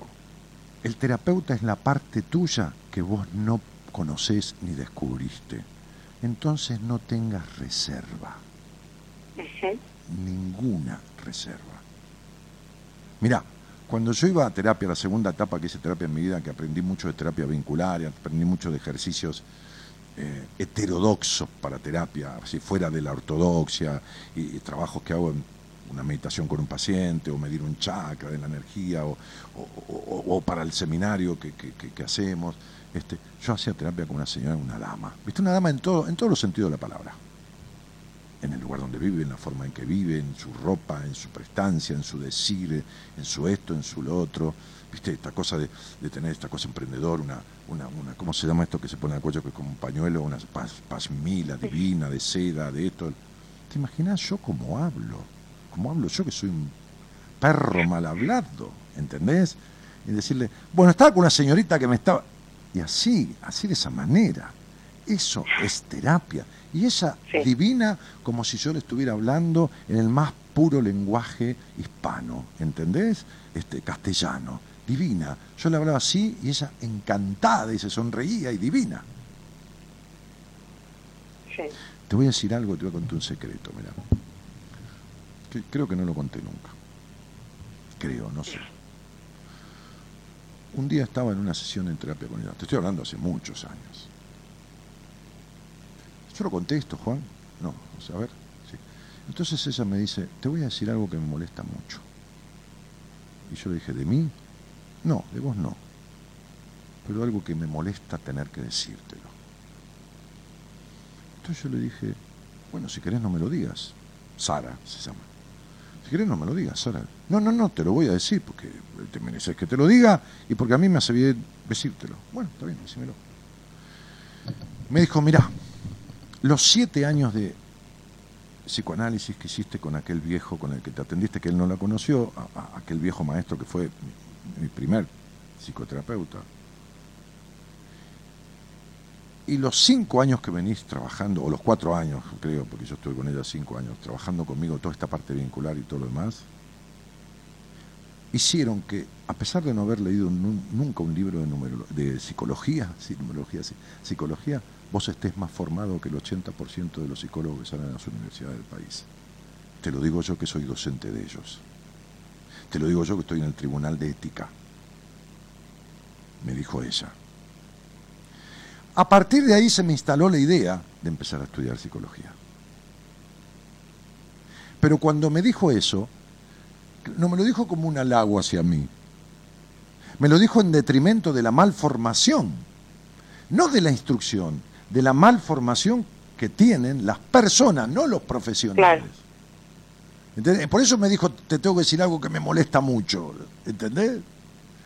O sea, yo no era un, un, leído en psicología, pero el haber transitado con gente que sabía tanto, un proceso tan largo, tan largo no, porque hay gente que hace 30 años de terapia, yo tengo un paciente en este momento de 25 años que está hecho mierda. Pero en todos los ámbitos pasa eso, a veces uno termina aprendiendo más eh, en el contacto con la gente, con, con los que saben de, la cosa, ¿no? Digamos. Sí, que de lo teórico de los libros.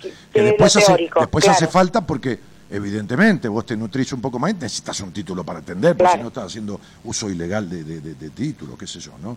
Este, pero lo que digo es, Vos que fuiste una tipa razonadora toda la vida y perfeccionista, al pedo, ¿no? Este, eh, por lo cual siempre te postergaste buscando la perfección. Afloja, entregá la cabeza, sentate con tu terapeuta y entregá el alma y lo que sientas y lo que te pase y que el otro se haga cargo, porque es tu otra parte, porque no tiene, yo no, yo no tengo que cargar con ningún paciente, yo me tengo que hacer cargo de lo que le pasa hasta donde yo pueda, no cargar con el paciente, que es diferente, sino hacerme cargo de lo que le pasa con una buena elaboración de un proyecto de tratamiento. Por eso cuando yo me siento con alguien la primera vez, así como estoy con vos, hablando mucho más en detalle de muchas otras cosas, este, descubro lo que le pasa, de dónde viene y ya estoy esbozando cómo salir. Entonces le digo, mira, yo de todo lo que tengo para hacer con vos voy a hacer esto, esto y esto, o esto y esto, o esto y después veo. O no sé, primero veo, vamos a hacer un trabajito de tres días y después veo si te tomo. O no, vas a ir a trabajar con tal terapeuta, porque si sé lo que te pasa, sé por dónde sale. Y si sé por dónde sale, sé cuál es el camino. Y si sé cuál es el camino, lo que hay que hacer es transitarlo. ¿Me entendés? ¿Está? Entonces, vos estás con una terapeuta que por lo menos seguro no es egoísta. Si no, te mandaría a escucharme a mí. No. Bueno, está bien. No. No es egoísta. Bien. Segundo, si me escucha a mí, por lo menos, por lo menos, tiene que identificarse con mi manera de ser y seguro yo con la de ella. Por lo tanto, pertenecemos a esta escuela de un libre pensamiento, de lo no ortodoxo, de una cosa ecléctica, de tomar lo que hace falta para el paciente. Ay, no, yo soy eh, yo soy conductista conductual. Ah, anda a cagar. Ah, yo soy. No, está bien, yo tengo una base psicoanalítica, pero si hace falta hacer conductismo, si hace falta ser sistémico, si hace falta, si hace falta interpretar un sueño, decirle al otro si no trabajas no te atiendo, que eso es bien de orden conductista, lo hago. Porque nada sirve para todo el mundo. Claro el eclecticismo y la apertura, no hay un medicamento que cura a todos. La penicilina no sirve para todos, algunos son alérgicos, ¿entendés? Exacto. Entonces, seguro que estás con una terapeuta generosa. Y si te, estás con una terapeuta generosa... Es un hombre, es un hombre como usted. Un, terapeuta generoso, bueno, está bien. Si estás con un terapeuta generoso, el tipo tiene sentido común. Si tiene sentido común, sabe hasta dónde va a poder con vos, sabe si no puede y te derivará, y entonces estás en buenas manos. ¿Entendés? Pero no porque te haya mandado a escucharme a mí. Porque hay que tener mucho huevo para escucharme a mí. Y encima si es profesional de la psicología, hay que tener mucho huevo. ¿Entendés lo que te digo? y hay que, y hay, la verdad es que yo tenía, tenía como siempre, tenía miedo. Sí, está bien, no importa. Pero ¿sabes qué pasa? Mi psicoanalista, el viejo aquel me decía algo, algo me dijo en mi vida que me quedó grabado para siempre. Mire, hágalo con miedo, pero hágalo. Está bien. De última, ¿sabes qué es el miedo? Un sentimiento que impide. Vos lo que tenías era temor si tú hubieras tenido miedo lo hubieras impedido. Entonces digo, hay que tener mucho huevo para mandarme un paciente a mí. ¿Sabes qué hizo este tipo cuando te mandó a escucharme? Te puso primero vos, no se puso primero él. Porque ¿sabes qué? Porque te lo voy a decir de verdad esto que te voy a decir, porque yo total, yo soy este, ¿entendés? Acá y en la China. Yo seduzco mucho con mi forma de ser. El que me quiere me ama y el que no me odia, pero no hay puntos medios. Entonces, si el tipo te manda a escucharme a mí y yo en tres minutos te saco la ficha, corre el peligro de perder una paciente. Pero a él le importa tres carajos. Está intentando de que la paciente esté mejor. Y esos son los huevos que tiene el tipo y la dignidad que tiene el profesional. Es cierto. Claro que es cierto. Claro que es cierto. Entonces decíselo y agradecéselo. Sí, sí, sí. ¿Entendés? Y deja que te cuide. Deja que sea. ¿Qué edad tiene este tipo? Es un hombre grande. Bueno. Eh, no, no sé su edad, tiene más de 50 años. Perfecto. Deja que te dé la protección que tu padre jamás te dio. Ay, qué lindo. ¿Entendiste? Hoy hablamos de mi papá, justamente. Bueno, mi vida. Estoy muy agradecida de hablar con usted también, gracias. Sí, pero no este me trates más de usted. Dale, acércate. Digo, no para otra cosa, en el sentido de trabajar con ese tipo porque seguramente este, este, siente mucho por el paciente, que es lo que más importa. Pero cuando me llames o mandes un mensaje, vos tuteame. ¿eh? Dale. Bueno, gracias, muchas gracias. ¿eh? Querida, un beso grande. Un beso grande, hasta luego. Chao, chao. Somos la buena compañía que no ve el medio vaso vacío, pero igualmente, de 0 a 2, lo llenamos juntos. Buenas compañías. Con Daniel Martínez. Me preguntó un periodista, ¿cuándo, cada... ¿cuándo venís? ¿Por qué venís? ¿Qué decide que vengas? a un lugar. Y le dije que vengo cuando hay que venir, a decir lo que hay que decir. Fundamentalmente que el paraíso no está perdido, sino olvidado. Y que en una eternidad siempre se puede empezar de nuevo.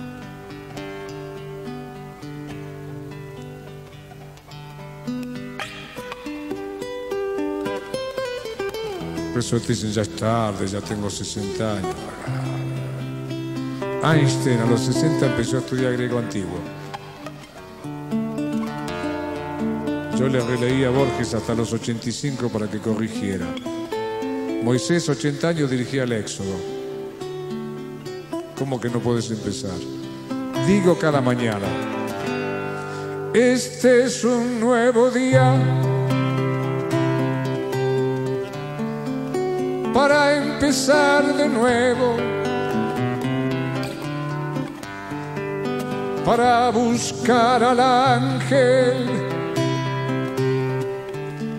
que me crece los sueños para cantar, para reír, para volver a ser feliz, para cantar, para reír, para volver a ser feliz. Natalia Álvarez Barrios dice, hola Dani, qué lindo escucharte. Besos desde Tandil. Allí estuve este fin de semana en un precioso lugar, en Tandil. Es la canción que canto cada mañana. Le doy las gracias. Y me digo, ahora vas a ver cómo vas a vivir. Porque estoy de novio conmigo. qué tipo hijo de puta. Estoy de novio conmigo. Y sí, uno puede estar casado o en pareja con cualquiera, pero tiene que estar de novio con uno. Prometo. En este nuevo día, Hola Dani, buenas noches, dice Gabriela Jerez.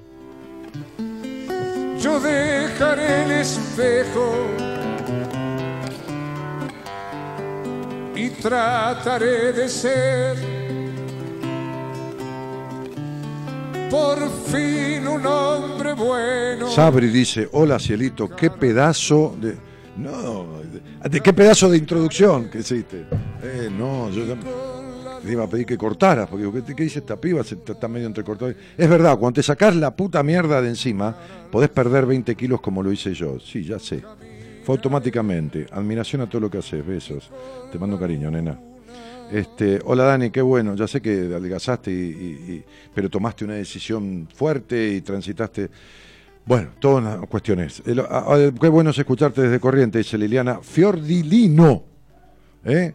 María Adriana dice, Dani, buenas noches, voy a hacer todo lo que esté a mi alcance. ¿Para qué? A ver, para que se me borró. A mi alcance para ir al seminario. Bueno, dale porque, eh, a ver, según me dijo Marita hoy, creo que este seminario yo voy a llevar más pacientes míos que nunca. A veces se da, a veces llevo poquitos, a veces... Bueno, se da, porque, eh, porque considero que por ahí tengo 30 personas o 20 atendiendo, 25 y 8 o 10 tienen que hacer el seminario. Tienen que hacerlo, es decir, entra dentro de mi plan de trabajo con ellos, pero este, que no, no queda mucho lugar, ¿eh? O sea, me parece que casi los dos tercios o más de los dos tercios está cubierto. Por ahí quedan ocho lugares, nueve, o sea, todo bien, hay lugar, pero escribile a Marita. Este, porque estoy pasando por un momento difícil en mi matrimonio, no sé qué hacer, necesito unas palabras tuyas, Dani. No, yo palabras así, con una escritura, momento difícil, y hacer lo necesario. Otra palabra no te puedo decir, ¿qué te voy a decir? Si no sé nada de vos, si no, no nada. ¿Entendés, Adri? Este, no, te, pues, te diría cualquier cosa, sería un chanta. Ahora mismo le podés decir basta a los noticieros que te envenenan desde la mañana. Imagínate qué diferencia que en lugar de leer el periódico lleno de sangre cada mañana leyeras el Eclesiastés de Salomón, las confesiones de San Agustín, la poesía de Almafuerte, La poesía de Te más Ching de Lao fuerte. Tse. Excelente. Ahora mismo le podés decir basta a los que quieren dirigir tu vida Claro. y al miedo que heredaste. Al miedo que le daste. El miedo que heredaste, Justo porque está- la vida es aquí y ahora mismo. Aquí y ahora, claro. Seguro. Por eso nos llevamos bien con este. Pensamos parecido. Este es un nuevo día, siempre lo es. para empezar de nuevo. Facundo Cabral, tremendo tema, maravilloso, sos único, Dani, grande maestro. Soy, soy único, como vos sos única, Laura, y todos. Buenas noches, Dani, qué placer escucharte, qué grande, Facundo Cabral, dice Marínez Vargas. Cada día estás más lindo y joven.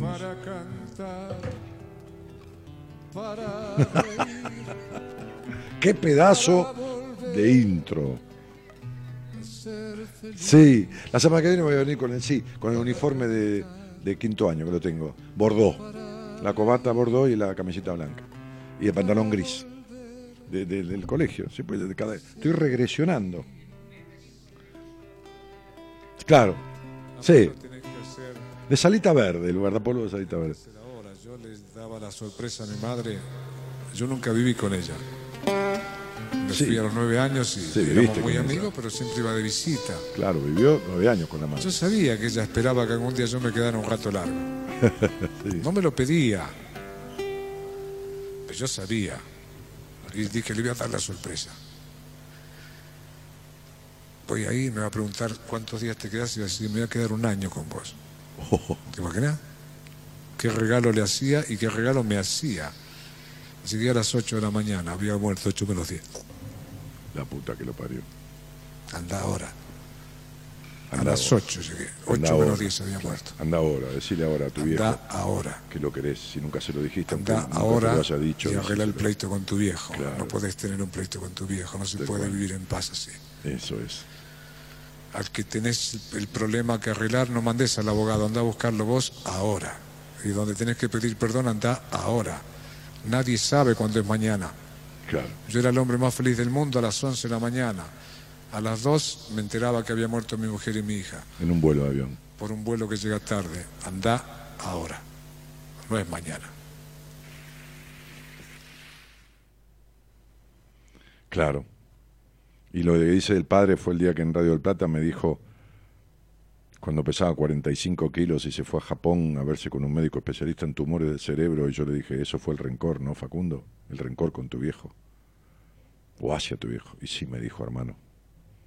Por eso dice, no podés estar con un pleito con tu padre, porque casi se muere, llegó a pesar 45 kilos, un tipo grandote, con un tumor en la cabeza, que el médico japonés le dijo, querido Facundo, lo estaba esperando, en inglés, por supuesto, porque quiero saber cómo se armó ese tumor, porque de la misma manera que se lo armó, se lo va a tener que desarmar, le dijo el japonés. Un sabio, un hijo de puta. Pero es para levantarse, ¿viste? Inclinarse así como los orientales, pero de rodillas y hacerle así al tipo, ¿me entendés? Porque un animal. Y, Facundo, que cuando el tipo le dijo, ¿qué tal? ¿Qué tal, Facundo? Qué sé yo, que me lo había dicho en inglés. Lo estaba esperando y el tipo, Facundo, como andaba por todo el mundo y lo conocían hasta las, hasta hasta las piedras y le habían grabado las canciones en 60 idiomas, dijo, doctor, también mis temas llegaron hasta Japón. ¿Qué tema? le dice el japonesito, dice, ¿qué temas? Las canciones que yo, ¿qué canciones? Dice, yo qué sé que canta. Claro, el otro iba, onda Facundo Cabral, medio muerto, pero, ¿entendés? Dice, acá también estoy yo, ¿me entendés? Entonces el tipo dijo, yo no sé nada de sus canciones, de nada. Yo lo estaba esperando porque tengo su historia clínica acá, que se le había mandado de Estados Unidos, este, y quiero saber cómo se armó ese tumor porque se lo va a tener que desarmar solo, le dijo. Una cosa impresionante. Una cosa impresionante. Como la mina que escribió el libro Muero para ser yo, ¿no? La tipa estaba muerta, muerta que le dijeron a la familia, muerta, muerta de toda mortandad. Le dijeron a la familia, vayan a saludarla. Y el hermano estaba viniendo, tomando un avión para venir desde Europa, porque ella estaba en Estados Unidos salúdenla, ese médico, porque ya está en coma, está en coma 4, se, va, no hay manera. Tiene tumores del tamaño de limones en, la, parte linfática, en todo el ganglio linfático, en todo el cuerpo. Bueno, este es un caso verídico que Juan Dyer, el que escribió varios libros, pero tiene un, gran bestseller mundial, que estos son las erróneas, como psicólogo se enteró de este caso, o la tipa lo seguía a él, o, o lo atendió en un momento, no importa, no me acuerdo, eh, con precisión, pero él, le hizo escribir el libro y le dijo a su editor, editame el libro de esta mujer. Y como el tipo era un, vendía millones de libros, el editor dijo, bueno, está bien, que va a hacer? Lo, editamos. En un momento de esta ensoñación de la muerte, que la tipa estaba tarada, como está cualquiera que está en coma, la tipa tuvo una aparición del padre, qué sé yo, viste, entre la droga, entre la morfina, entre el delirio, no importa, lo que fuera, no importa, por ahí la verdad, no importa. Lo que importa es lo, para lo que sirvió. El padre le dijo, no es tu momento de morir. Entonces ella dice que se vio en la cama a sí misma, se vio y vio que toda su vida la había dedicado a los demás. Y, mi pensamiento era, y tuviste que agarrarte semejante cantidad de tumores para que se dediquen a vos, decía yo, ¿no? Cuando ella explica todo esto en un video, también forma parte de una película donde hay varios tipos de estos que dan charlas por el mundo y qué sé yo, ¿no? Este, este, es un caso documentado, el de ella, por supuesto, ¿no? Entonces me di cuenta que nunca había vivido mi vida, dice ella, Anita creo que se llama, sí. Este, el libro es Muero para ser yo, ¿no? Entonces este, me di cuenta que esto, que lo otro, y que todo, ta, ta, ta, ta, y entonces en un momento de ese coma cuatro, desahuciada ya, enchufada y conectada para, para morirse con respirador, con todo, abre los ojos. No importa, no se sabe cómo, ni por qué, abrió los ojos. Escucha lo que te voy a decir porque es muy fuerte. A los 25 días estaba en la casa y los tumores no estaban. Y entonces ella dice en la charla, y entonces empecé a tal cosa y a tal otra, y empecé a expresarme desde la cama del hospital en cosas que no había dicho nunca, que acá, que allá, que esto que el otro, que lo da, ta, ta, ta, ta, ta. Como esta pibita que yo te decía, viste, que las hemorroides para toda la vida y ya no las tiene, o esto, lo... bueno. Entonces el médico este japonés le dijo, Facundo, va a tener que desarmarse los tumores tal cual se los armó Facundo. Así que yo lo estaba esperando porque usted me cuente porque es maravilloso el tamaño de ese tumor en la cabeza. Y yo le dije, en Radio del Plata, estamos al aire charlando, todo, dije, el rencor con tu viejo, ¿no? Sí, hermano, dijo. Claro, ninguna otra cosa. No era boludo, no era necio.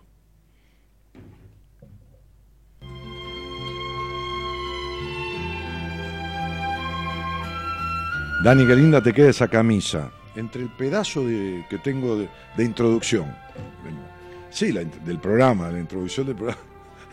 Y la linda camisa. No sé, me parece que ya me, no sé, me voy. Ya es mucho. Tengo como el ego. Jorge Barreiro, qué personaje. hijo de puta, qué antiguo que sos. Un día estamos en Mar del Plata con mi vieja y mi viejo. Mi vieja me dice, acompañame a comprar un regalo para tu padre que cumple años. Era marzo. Mi padre cumplía el 13 de marzo. Entonces, este, este, vamos a una casa así de, marca de Mar del Plata, que no me acuerdo cuál, yo era chico, tenía 13 años, 14, y estaba Jorge Barreiro ahí. Ahora me hiciste acordar. No, mi vida está llena de estas historias, ¿no?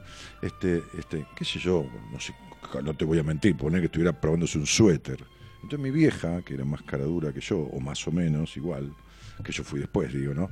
Este, para ciertas cosas, porque después yo soy tímido, ¿viste? Con las mujeres y todo eso, sí. Ahí ya soy retraído, ya. Es mi lado jodido, ¿no? Este, bueno, entonces le dice, ¿qué tal? ¿Cómo le va? Dice, Hola, señora. El tipo no le queda otra. Dice, sí, ¿me puede hacer un favor? Pero sí, como no. El tipo, ¿qué, qué, qué pensó? Autógrafo. ¿Se puede probar esta campera que es para mi marido? Usted tiene más o menos el físico de él.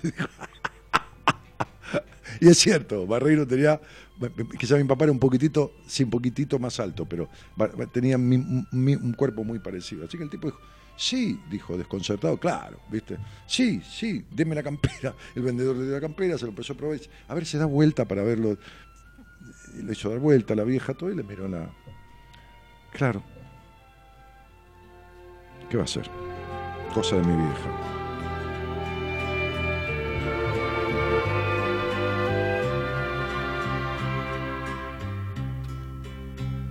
Mano fue en aquel tiempo.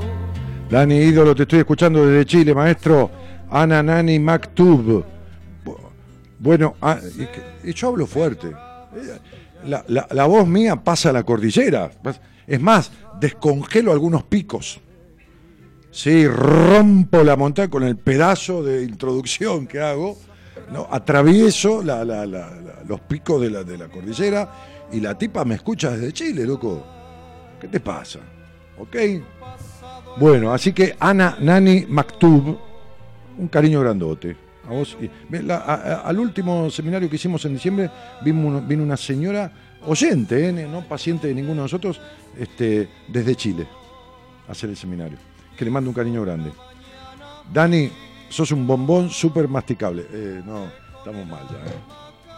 Ya, da eh, voy a entrar en el, en, el, en el rojo vergonzoso que sí, que me agarra, que se me sube, ve que no es bronceado, esto es, la, la timidez que se me viene. Me viene, me viene. Sí, la timidez. Bueno, entonces este eh, mm, bueno. Ok, obvio. Lindo sin bigote y sin barba, te lo dije, dice. Tengo un poquito de barba, sí, no me afeité. Bueno, estoy escuchando con auriculares, dice Horacio Mercado, mientras viajo a Buenos Aires para que me vea el cardiólogo. Cada día aprendo más escuchándote. Horacio, querido, me acuerdo que hablamos hace como un mes y medio, riojano vos, este, si mal no recuerdo, y, te dije que llamaras a un terapeuta de mi equipo y que laburaras y que si te podías venir a Buenos Aires a hacer un seminario vinieras. Este, eh, hay que aflojar, hermano, hay que aflojar esa dureza del corazón, ¿entendés, no? Hola, buenas noches. ¿Quién está por ahí? Buenas noches. ¿Qué haces? Eli, Eli. Hola. Hola, hola. ¿Cómo te va? Bien. ¿De dónde sos? Bueno, de General Roca, Río Negro. Bueno, ¿Y, desde cuándo me escuchas? Hace dos días que mi hijo me recomendó que te escuchara. ¿Tu hijo? ¿Y, cómo se llama tu hijo? Miguel Kidel. Miguel, muy bien. Este, ¿Y vos vivís con quién? Con mi hijo, eh, uno de mis hijos menor. Bien. Este, ¿Y Ah, ¿Tenés alguna actividad, Eli? ¿O, estás jubilada o qué? No, no, no estoy jubilada todavía. Tengo un almacencito en mi casa. Mira qué lindo. Muy bien. Perfecto. Che, entonces hace un par de días que me escuchás. Este, y, y, y, qué te trae por acá? Es que no... Hace una semana me preguntan qué me pasa. En realidad no, no sé lo que me pasa. Tengo muchos miedos y no puedo estar en ningún lado. O sea, a ver, espera, eh, espera. Fui a ver a una profesional. Ah, bueno, ¿y entonces? Y me dijeron que tenía principio de fobia, ataques de pánico. Ajá, claro. Sí, sí, te iba a decir eso. Sí. Sí, son accesos de ansiedad aguda. ¿eh? Como si fuera, este, viste que uno por ahí tiene sed, dice, me, tomaría un, vasito de agua, una gaseosa, que bueno, me lo tomaría, pero por ahí tarda dos horas en tomárselo, o tres, o hasta que para en el camino, o hasta que deja hacer lo que está haciendo y abre la heladera, pero otras veces tiene la lengua seca y no aguanta, tiene un exceso de sed. ¿no? Este, así como cuando tenés este, hipoglucemia, que tenés necesidad de comer algo dulce y es compulsivo, que es un caramelo. Bueno, es como un exceso. Bueno, tenés un exceso de ansiedad. Ahora, cuando aparecen los ataques de pánico, está diciendo que hay una crisis casi global de la vida del individuo, que hay una necesidad de un basta ya. ¿Entendés? De un basta ya, de un basta ya de, de de razonar todo, de un basta ya de estar metida para adentro, de un basta ya de ser la misma sometida que fuiste cuando eras niña, este, de un basta ya de no darte permiso al mundo, ¿entendés? De un basta ya al mundo, ese mundo que en la psicología está eh, eh, simbolizado por el padre y que, y que en ese hogar donde naciste, por lo que fuera, hubo una preeminencia materna muy importante porque tu madre era fálica, más fuerte que tu padre, o tu padre no estuvo, o tu madre era la víctima y como víctima manejaba todo, no importa, pero hubo una preeminencia. Entonces digo, ¿eh? Sí. ¿Qué cosa? No escuché. Sí, sí. Ah, entonces digo, no te queda otra cuestión que sentarte con un terapeuta y empezar a desarmar sin limitaciones, sin buscar este excesivos razonamientos, más bien hablando desde el pecho, no desde la mente, porque a vos te ha gobernado toda tu vida tu mente de una manera infructuosa este, y, no muy productiva, como, como si tuvieras una, una picadora de, pensamientos humanos y, razonaras todo y pensaras todo 40 veces, ¿me entendés? ¿Viste? Como, como las vacas que, tragan el pasto y después vuelven a masticarlo, ¿entendés? Que se llama rumiar, ¿no? Rumiar. Bueno, así rumias todo el tiempo pensamientos, ¿viste? Que tu mente no está en paz nunca. Y entonces... No, quiero que mi mente me deje en paz. Eh, eh, no. A veces quiero cacharla, sí, quiero cacharla, no puedo. Lógico. Por eso estás explotando, la mente sos vos. La mente es lo que tenés adentro. La mente es lo que te prohibiste de expresar toda la vida. La mente es lo que en realidad este, vos sojuzgaste. A tu mente la has sometido, la has esclavizado, porque no la has dejado expresarse libremente. Libremente, mente libre. ¿Entendés? Bueno, esto te condena. Te condena al sufrimiento que estás padeciendo, porque como ha habido muchos llamados de atención para tu vida, ha habido muchos eh, coscorrones, digamos, ¿no? Este, este, muchos correctivos que la vida te mandó con quilombo, con crisis, con esto, con finales, con muerte, con separaciones, con lo que mierda fuera, y vos no hiciste caso porque no te diste cuenta, este, ahora te apretó no los testículos, porque no tenés, pero sí los ovarios, digamos, este, de manera que te duela más, a ver si haces algo. Si haces, ah, algo por liberar la mente, por vivir diferente, ¿no? Por, por, por, por, por, por sanas libertades que nunca te diste o permisos que nunca te diste. ¿Entendés? Entonces, lo que te pasa, te pasa por eso. Por eso se te seca la lengua, transpiras las manos, te agarra un temblequeo, te ahogás. Si hay mucha gente, te sentís como, como aprisionada, como que necesitas abrirte camino. Bueno, esto es el símbolo. Necesitas que nada te trabe. ¿Entendés? Esa, esa es la muestra más, más grande. Te digo yo que tuve ataque de pánico para regalar a los 30 años, ¿no? Cuando poco se sabe. Sí, lo que nos pasa ahora estos últimos días de que vi la terapeuta esta, la vi ayer y, no paro de llorar. O sea, ahora me tranquilicé un poquito, pero no paro de llorar, o sea, y tengo, me duele el pecho y no puedo dejar de llorar. Y yo le digo a, los cercanos a mí que me dejen sola porque quiero estar sola, pero tienen miedo y me cuidan y, y si no está la vecina, está mi hija, mi hijo, y en realidad lo que quiero es estar sola a veces. Mira, cuando yo quiero estar solo, estoy, cuando yo quiero estar solo, estoy solo. Cuando yo quiero estar solo, como respeto también a quien quiere estar solo, le digo a, mi mujer, quiero estar solo. Y estoy solo. Y si ella quiere estar sola, me dice, quiero estar sola. Y está sola. ¿Está claro? Así que no me vengas. Si querés estar sola, vas a estar sola. Yo, sos una señora adulta. Si querés estar sola, no puede estar todos alrededor. Es mentira. No es mentira que estén, es mentira que querés estar sola. Porque si no estarías sola. O sea, ¿qué tal? Sí, vengan hasta la vereda conmigo. Muy bien, quédense acá, váyanse a la concha su hermana. Cierro la puerta con llave y estoy solo. ¿Entendiste? Entonces, cuando uno tiene ataque de pánico, se vuelve chiquitito. Es como un nenito que se para en el mundo y cuídenme. Es decir, es como que pedir que los demás, con este miedo, como un nenito o una nenita miedosa, se hagan cargo de ese nenito o de esa nenita de la cual nadie se hizo cargo cuando era chiquita, como debieron o como la nena esperó que se hicieran cargo. Entonces sería, querés estar sola, pero no estás pudiendo, y no por intervención de los demás, sino que no estás pudiendo vos por el estado en que te encontrás. ¿Entendés? ¿Estás ahí? Habla cerca del teléfono. Sí, sí. Bueno, estoy acá. Claro, habla cerca del teléfono, no se te escucha, entonces tengo que cortarte. Entonces, ¿acá qué dice esto? ¿Es el único nombre que tenés, Elizabeth? Sí. 14, 18, 19, 6. Es, el único nombre. Claro, bueno, entonces, digo, sería 5 eh, mm, mm, mm, y una 6, 7. Eh, bueno, entonces sería, justo yo estaba hablando de una señora que terminó con 200 tumores en la cama de un hospital y que se dio cuenta, antes de morirse, estaba muriéndose, que se dio cuenta que había vivido toda la vida para los demás. ¿Sabes, ¿Sabes a quién se parece esa señora, no? Sí. Sí. a una señora que está hablando conmigo.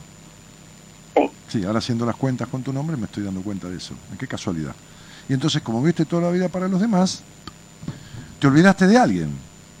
No de vos, de la misma que se olvidaron todos cuando eras chica. De, y las e, Elisabetita, la chiquitita, la nenita.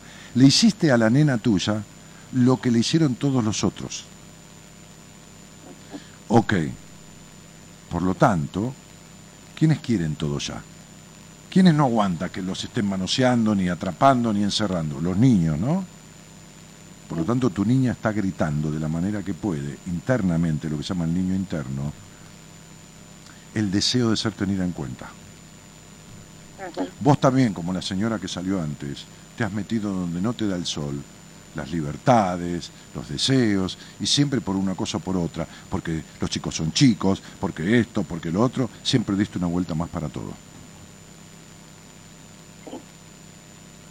¿Es cierto o no es cierto?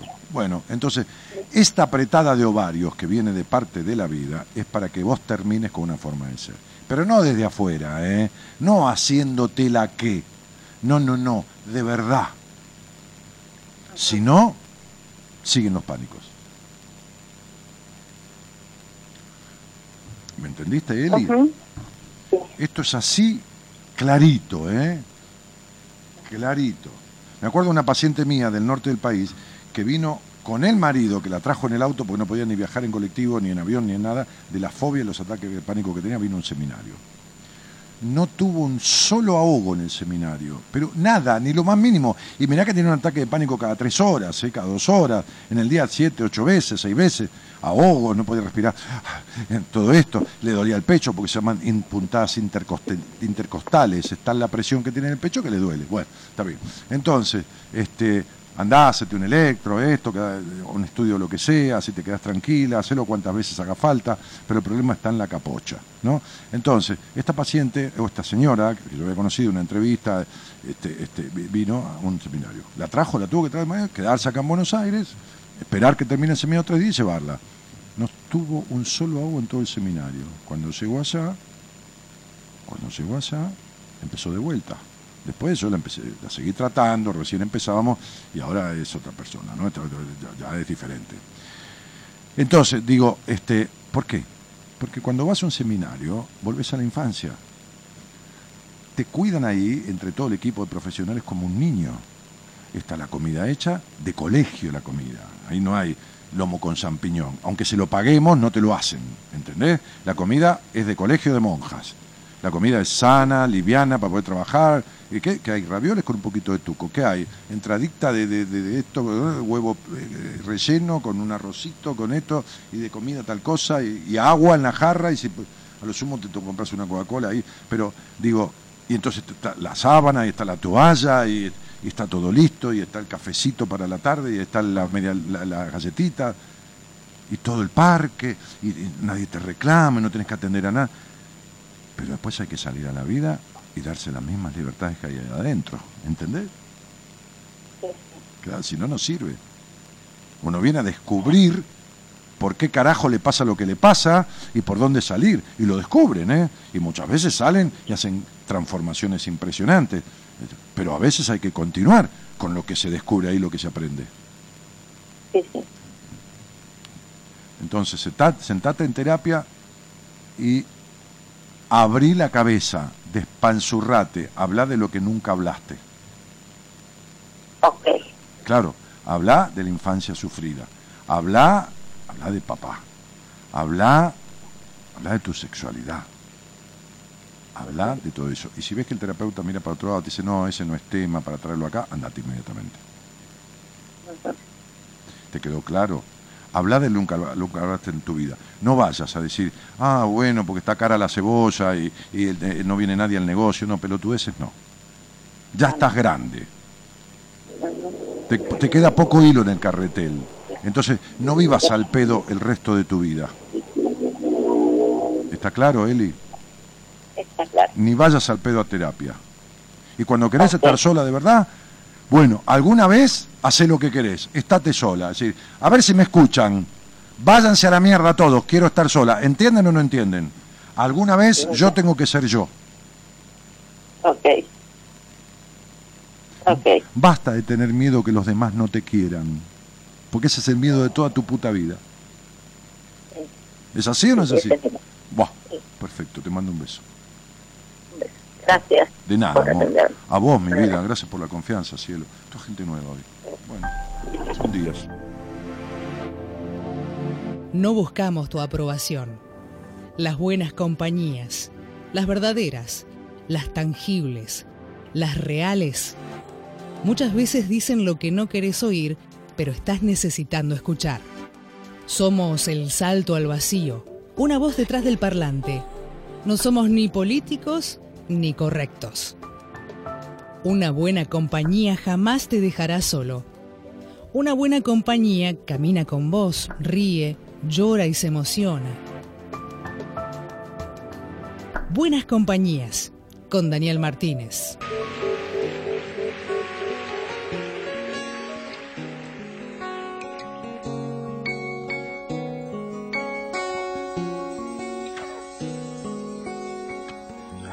Que la adolescencia es un septiembre lejano, humo de cerveza en un portal, un verano inacabado, algunos años en la facultad de ciencias,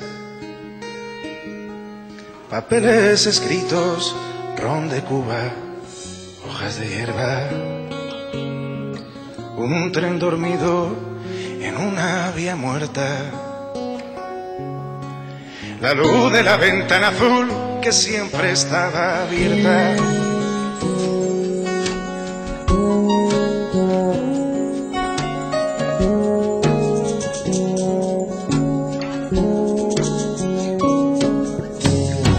Ahora que quedan tan lejos las playas de Corfú las estaciones de trenes de Praga, Hamburgo, Estambul.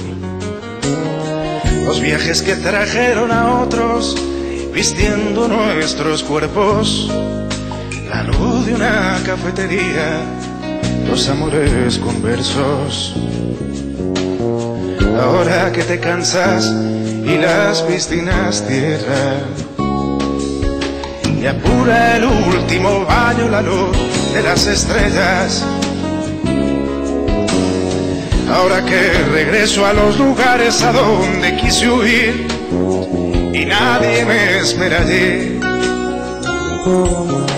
Ahora que casi llego a fin de mes, que amo una mujer. Que amo a una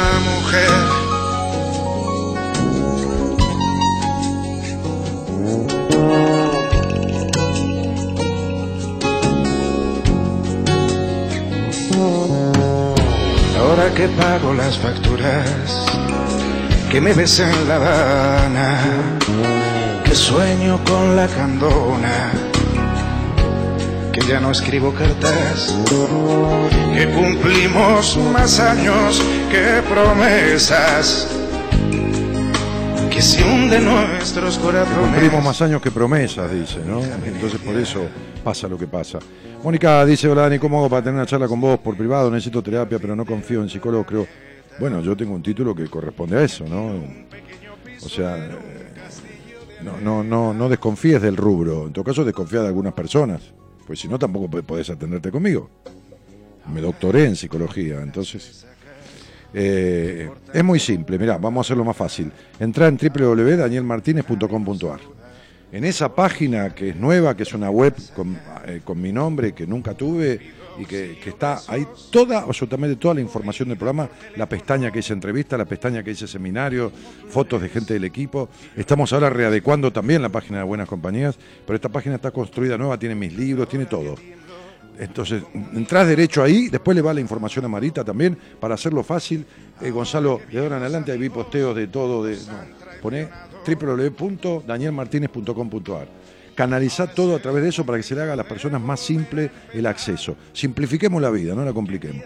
Entonces, aparte me gasté un montón de guita en esa página, loco, este, que la vean, porque eh, está buenísima. Eh, hablando de páginas, las chicas que, que coordinan este, eh, que arman lo que yo les digo, les mando de audio de la página web, este, hicieron un posteo, ¿no? ¿Vos lo tenés ahí?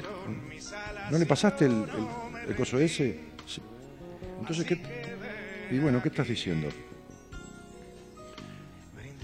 Claro, sí, hicieron en Instagram, este, hicieron un, un posteo que yo les mandé una grabación para que transcribieran, la pasaran a la letra en, escrito y, hicieran un, ¿qué se llama? Flyer, eso no, un flyer, que es, ¿un qué? Ahí está dando vueltas, ¿ves? Sí.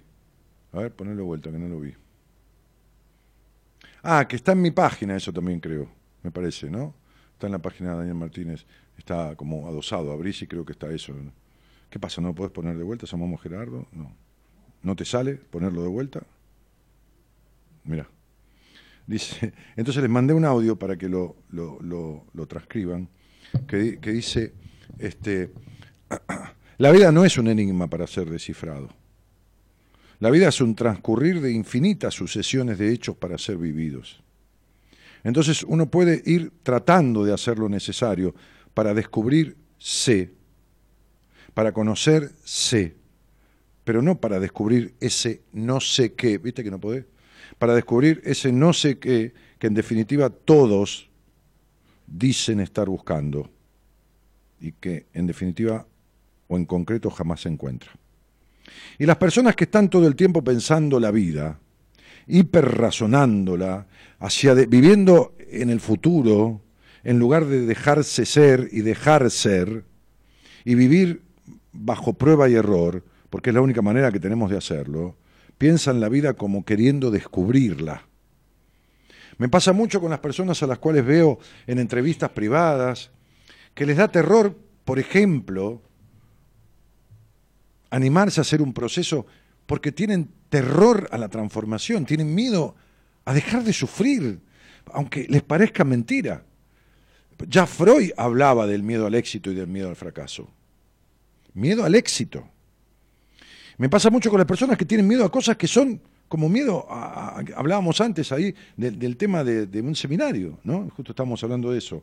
Este, eh, porque les da terror, porque no saben nada de lo que va a pasar en ese seminario. Y como no pueden controlarlo, porque son controladores de todo, y en realidad no controlan un carajo porque así están, entonces no lo hacen. Digo el seminario como cualquier otra cosa, de, no de nosotros, de quien sea. Muchas personas no, no vienen a vivir esa experiencia, que es algo irrepetible, trascendental y totalmente transformador, por el terror que les da el no saber de qué consta, por no estar anticipados, por no anticiparse al futuro, a lo que va a venir, como si pudieran controlarlo. Sin embargo, el proceso que se, vive, que se vive allí dentro, decía yo, es absolutamente contenedor, reparador y amoroso desde y hacia todo el equipo de profesionales de buenas compañías. Entonces, si sentís que has perdido tu infancia o que la misma fue muy corta, que te hiciste razonador tempranamente cuando en realidad tenías que ser niño, y que te, hiciste impulsivo este, este, y, que, no pudiste ser emocional y, que te hiciste, eh, dejaste de ser casi irracional para empezar a calcular todo, intelectualizando después todo, por demás la vida, pensándola y controlándola mucho antes de que suceda, te propongo entonces que pienses que en verdad esas son las causas de tu frustración constante, de tu postergación, de tu baja confianza en vos y de tu desconfianza en los demás y en un proceso natural de la vida que no se puede controlar. Invítate a la búsqueda de algo diferente, de una transformación, no de un cambio. Cambios hiciste un montón en la vida. Desde teñirte el pelo vos, nena, o desde cambiar el auto vos, flaco. Una transformación, ¿no? Este, este, desde la inocencia que alguna vez supiste tener, desde la frescura, ¿no? Pero que hace tiempo que te olvidaste. Mucho. Si querés venir ahí o a cualquier lado donde quieras ir, no vayas a buscar nada en particular. No tengas expectativas. Porque los chicos viven en el aquí y el ahora. Pero sí vení expectante. Sí hace expectante lo que vas a hacer. Y es que así es la vida en general. Se vive mejor, porque en verdad es hora de que dejes de tener un pero para cada uno de tus deseos y comiences a habilitarte a través de un cómo llevarlos a cabo. Como quizás tampoco nunca te habilitaron y nunca sentiste el respaldo necesario para ponerte en marcha desde un verdadero deseo, de una vez por todas. Entonces, este, la vida es hoy, se vive hoy, decía Facundo Cabral antes, ¿no? Y no, no hay otro momento, no hay otra forma. Eh, bueno, en fin, qué sé yo. Digo, no sé, me parece. Eh, a ver qué hice porque se me descuajeringó todo esto. A veces toco lo que no tengo que tocar. Sí, aunque te parezca mentira. Buenas noches, Dani. Muy lindo escucharte como leer tus libros. Un saludo desde Uruguay, dice Susi Sapiriaín. A mí me cuesta salir de mi zona de confort, dice Flavia Porcari. Mira, si te cuesta o no te cuesta, no importa. Lo que importa es cómo te sentís. Si te sentís mal, entonces es porque querés sentirte mal. No, no quiero sentirme. Sí querés porque lo que uno quiere es lo que uno hace verdaderamente, no lo que dice. No, yo quisiera, no, no, no, no, no. El quisiera, no, no, no. Lo que querés es sentirte para la mierda. ¿Entendés, Flavia? O sea, eh, si te sentís mal, hace 20 años que tomo pastillas para los ataques de pánico y realmente estoy cansado. Ah, ah la misma persona, Flavia Porcari. Eh, no es tu zona de confort, es tu zona de porquería. Fíjate que el, el apellido tuyo es Porcari, casi es porquería tu zona de sentirte para el carajo, sentirte una porquería. Y, con, las pastillas no arreglas nada, vos sabés que no, arreglás ningún ataque de pánico, ¿no? Aminorás el efecto, pero la pastilla no cura nada. O sea, estoy a favor de tomar ansiolíticos, por supuesto, para aliviar el sufrimiento del paciente, porque yo mismo los he tomado hace 30 años, casi de una manera experimental. Pero no sirve. Mirá, Freud decía, ni todos los medicamentos del mundo juntos ayudan a sanar lo que algunas palabras con conocimiento amorosamente dichas, te estaba hablando del vínculo terapéutico, que lo que cura, lo que sana es el vínculo. Lo que te va a sanar es el vínculo, el vínculo en psicoterapia, no las pastillas. Vos tomar 40 años pastillas. Esto no es una zona de confort, ni, ni confort entre comillas, es una zona de sufrimiento. Es una zona de sufrimiento. Así que bueno, qué sé yo, Flavia, estás donde querés estar, ¿eh? Y de confort no tiene un carajo. Uh, Dani, clarito, justo y directo. El que quiere te escucha o se queda ahí, lamentándose y haciéndose el sordo. No, Blanca, Blanca Chaile. El quiere me escucha, el que no, porque no, tiene por qué escucharme a mí, estará bien en la vida. O qué sé yo, escuchar a otra persona, o le hará bien otra cosa, qué es eso.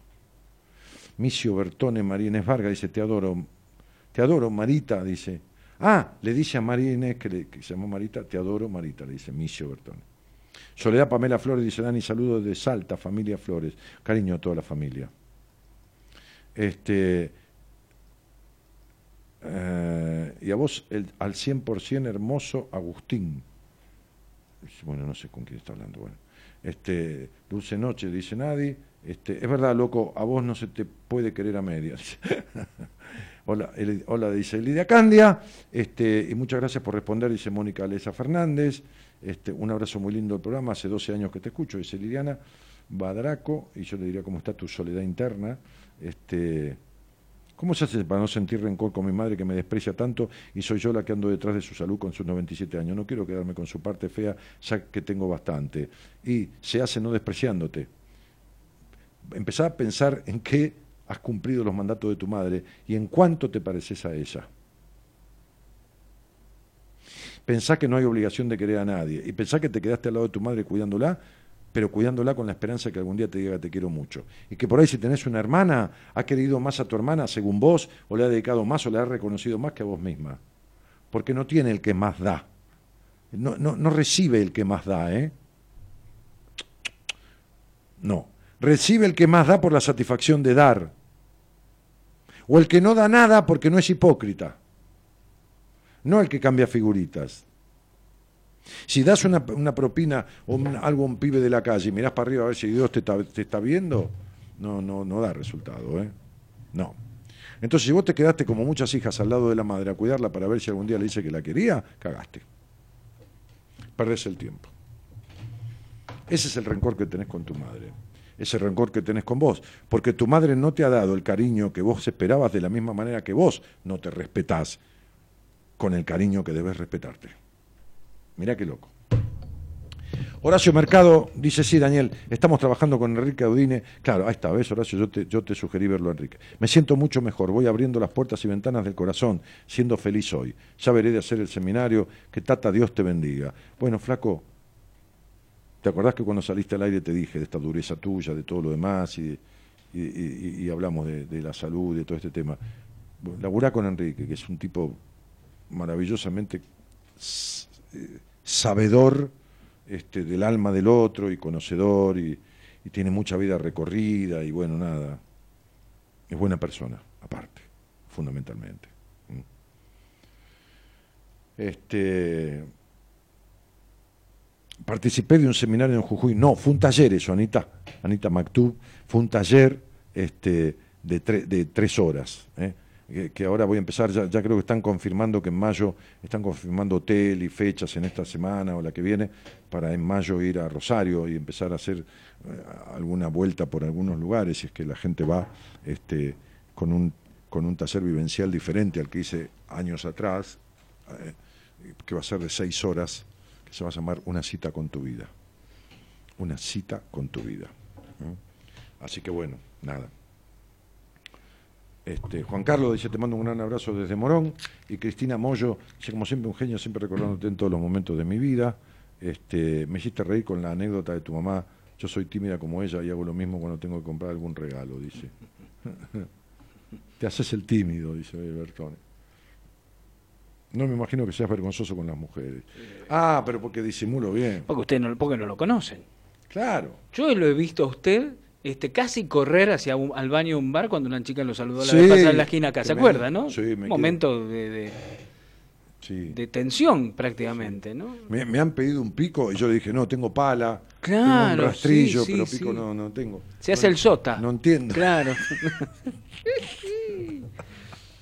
Ahora, qué lindo tema que, sacó hoy Martínez, y quiero, quiero acotar algo según un pensamiento mío, ¿no? Eh, Hablaba usted de, de- estas cuestiones de, del saber y de- de cómo uno va incorporando conocimientos y demás, ¿no? Y yo creo que no hay forma de incorporar conocimientos o sabiduría, sino uno no transita algo que lo hace con pasión, ¿no?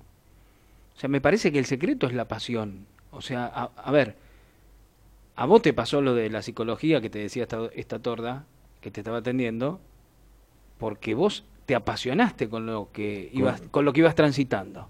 Yo en, en- en siete años de, de psicoanálisis fa- falté ocho veces.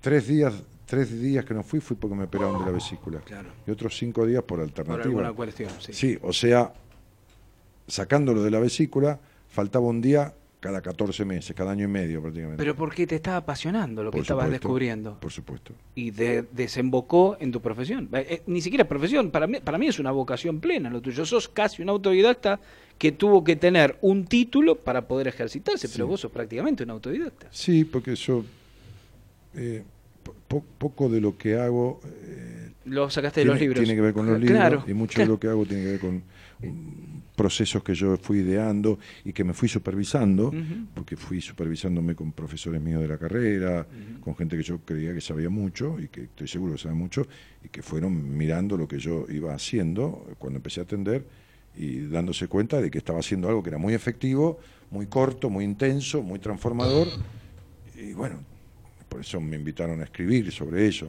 pero bueno, sí, qué sé yo. Tiene que ver con algo pasional, ¿no? Que- que es lo que- Fundamentalmente. es lo que moviliza- Básicamente. Sí, sí. No, sí, sin pasión esto no se puede hacer. Sí, se hace. Nada, nada. Se hace, pero no sirve para nada. Sí, Claro. po- Podés hacer psicología sin ninguna pasión y no sirve para carajo. Porque vos, vos a veces te agarrás rabietas con, con profesionales de, de tu gremio o de otros. O ¿no? de cualquiera, De ¿no? cualquiera. Y vos, y hay tipos que por ahí se reciben de abogado porque dicen que es plata fácil. Y estudian para ser abogado para hacer no, plata. no, el tipo que no porque les apasiona la computación porque se cree que va a hacer plata fácil. Claro, también. Para hacer alguna aplicación y salvarme, me dijo uno un día. Claro. Está bien. Cero pasión, ¿no? O sea, es una no, lógico, por supuesto, no va, no va a hacer ninguna aplicación. Y no será nada, No, y le va, no, le nada, va- le claro. va a ir para el carajo. Claro. Le va a ir para el carajo. O si le va bien, se va a sentir vacío. Claro, hoy le decía a una chica que estudia, este, investiga sobre la biología, es investigadora, y yo le decía, pero ¿y qué te pasa? Y no, y tengo ganas, la verdad, tengo ganas de, no sé si seguir el posgrado, eh, tengo ganas de, de viajar e irme a trabajar a una playa. Claro. ahí Bueno, está. bárbaro, dentro de 15, 20 días, digo, 25 días tenemos, la voy a llevar a un seminario, la voy a llevar, porque ahí va a descubrir, va, va a quitar lo que le cubre las verdaderas ganas, a ver si son verdaderas. Eh, le digo, recién empezamos, ¿no? Hace 15 días. Bueno, no me pidas qué tengo que hacer, ¿no? Vas a tener que decidirlo vos. Ento- pero vas a decidirlo con herramientas. De acá al seminario yo voy a hacer un trabajo con vos que te va a preparar mucho para hacerlo y cuando lo hagas vas a salir de ahí sintiendo lo que querés. Claro. No te hagas ningún problema, le digo. Yo hice el doctorado en psicología y lo terminé hace tres años, o dos años y medio, tres años. Le digo, no tenés ni 30 años, puedes hacer tu posgrado dentro de 5, dentro de 8, dentro de 14, o, o dejar el título que, que tenés universitario y dedicarte a vender pochoclo. Claro. No hay ningún problema. El problema es que tengas pasión por lo que haces. Exacto. Porque, a ver, por ejemplo, un, un, un tratamiento de conducto es agujerear la muela, Sí, sí, poner la pasta, sacar el nervio. Hay tipos que a la semana se le rompió la muela. Lógico. y otros tipos que el, el Claro. conducto duró toda la Yo vida. tengo hace 10 años un tratamiento de conducto que la odontóloga me lo hizo sin anestesia, porque le dije, no quiero anestesia. Y fue despacito con el torno hasta llegar a la raíz. Artesanal. Y esto, todo artesanal y todo. Y, ¿viste? ¿Y por qué? Y porque empatiza con el paciente. Si el paciente le está pidiendo y se siente mejor así, y bueno, no le pongas anestesia, que se le aguante y si le, ¿viste? El, que, el que pide se le da. Entonces, pero la mina tiene pasión por lo que hace. claro. Base, base de todo, ¿no? Base de todo. Y generalmente todas estas cosas con mucha pasión surgen de momentos críticos en uno, ¿no? Por lo general. Lo tuyo es así. Y en realidad sí, la mayoría de la gente, algunos son sabios, ¿viste? Y, y sin pasar por una crisis grande pueden hacer, pero son los menos, desgraciadamente. sí. Ojalá fueran la mayoría, ¿no? Este, este, pero eh, veo al presidente de la AFA en televisión y me da vergüenza. Bueno, ha hecho algunos cambios que a mí me gustan, ¿eh? Sí, pero Ah, me, da vergüenza. Podríamos tener No, dos pero- cosas, ¿no? Sí, pero a Podría tener también una... Bueno, pero, a ver, Nobleza Obliga, hay cambios que está haciendo que lo esperábamos, ¿no? Sí, Por sí. ejemplo, la reestructuración de ciertos campeonatos. eh. Sacó, hoy, de, hoy sacaron los promedios para el descenso, para los torneos de ascenso a partir del año que viene y para los de primera división a partir de 2021. Está bien. Lo llevó a un tipo que sabe. Dijo, a ver, tengo que rearmar las elecciones. ¿Quién fue el creador de las elecciones argentinas? El Flaco Menotti. Bueno, lo trajimos al Flaco. Bueno, para que puede ser para flaco, que oriente. ah, Hay tipos que con los 90 años son lúcidos, vamos a ver cómo está él con 80, ¿no? Él está, eh, futbolísticamente está muy lúcido. Bueno, vamos a ver. Aparte, es más, a- antes que nosotros se dieron cuenta los alemanes, hace 12 años. Vamos lo a vinieron a ver. Vamos a ver, Valdano era director futbolístico del, Del Real Madrid. ¿no? Bueno, y el Madrid hizo cosas. Sí, claro. Vamos a ver qué hace Menotti con las elecciones. No es que no confíe en Menotti, quiero ver quién es Menotti a los 80. Hace 12 años, cuando reestructuraron el fútbol de Alemania, Uno no Klinsmann- es lo mismo los 20 que los 40, no, los 60, No, no por sé. Y supuesto. bueno, Bueno, eh, yo creo que tiene más sabidu- sabiduría hoy. Y Lucio en la cabeza está. Ojalá. Vamos a ver. No, ojalá le den bola, porque él las ideas las tiene. Lo que pasa es que después lo dejen aplicar. Si no le dejan aplicar, se tiene que ir a la mierda Por supuesto, exactamente. Yo no me quedo donde no, No, me por supuesto. yo. Y el flaco no se Ahora, queda. si se queda, porque es un rastrero y se queda que se no joda. creo que se quede el flaco. Se ha ido de lugar, se ha ido de clubes que tenía todo servido para ser campeón y cuando no le respondieron se fue. Está bien, por eso. Independiente, por ejemplo, eh, eh, acá con Bueno, entonces tiene pasión por lo que hace y sin pasión no sirve nada para nada. Eh, lo justo lo que hablamos. Bilardo estaba loco de la cabeza, pero tenía pasión por lo Sí, que hacía. sí, sí, sí. sí. ¿Entendés? Este, y bueno, eh, ¿qué vas a hacer? Esto es así, no, no, no es de otra manera. Desde los libros no se puede arreglar a nadie. Absolutamente. Los libros no dan no, no alcanza. absolutamente no, nada. yo te digo que no alcanza. No te digo que no alcanza porque yo atiendo psicólogos y psicólogas. Atiendo gente que, que, que, que, es electricista también, quiero por decir algo. Pero atiendo psicólogos y psicólogas y desde... Mirá, tomé una piba que es psicóloga es jovencita y le dije, mira, te voy a decir una cosa. Vos estás para la mierda, le dije. Pero también estoy viendo el potencial que tenés. Tanto que si vos resolves esto, y yo te aseguro que lo podemos resolver, pues si no yo no te tomo de paciente, es muy posible que te quedes como mi- miembro de mi equipo. Ah, Le miércoles. dije, mirá que yo para meter a alguien en mi equipo, por ahí pasan años.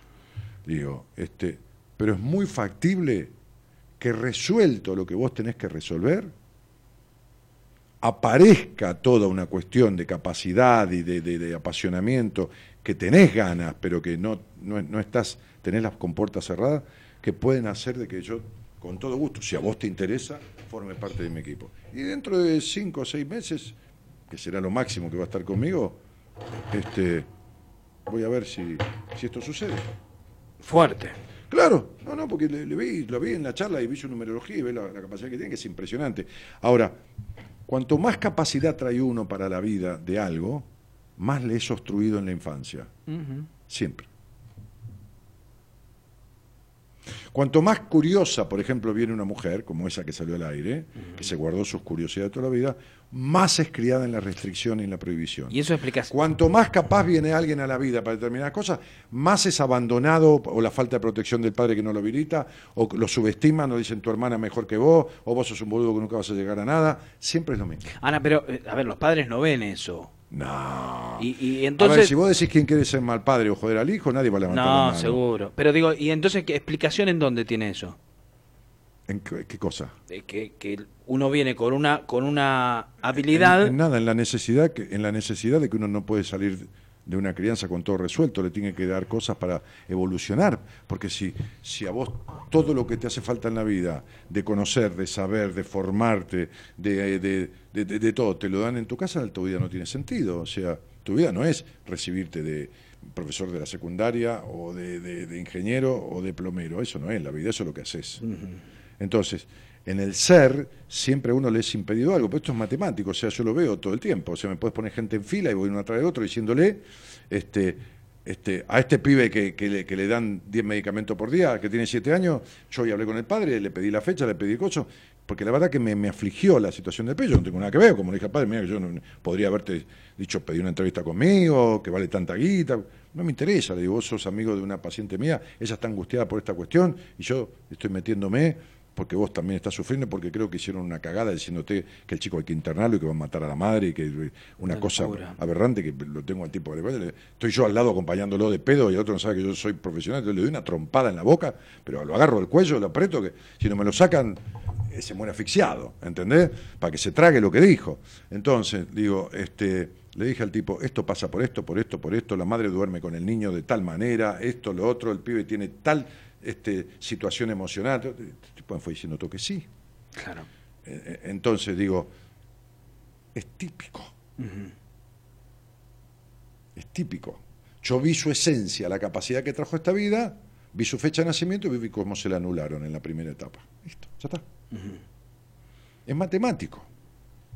¿Entendés? Sí, sí, sí. ¿Se entiende? O sea, vos tenés capacidad de, hacer, de, naturalizar la autonomía económica, tenés un padre que es un fracasado económicamente, que no es antecesor de esto y te deja esa impronta. Entonces vos te volvés un tipo que se boicotea con la plata o un tipo que hace plata y no la disfruta porque tiene miedo a caer en lo del padre, entonces la marroca y tampoco... Avaro. Claro.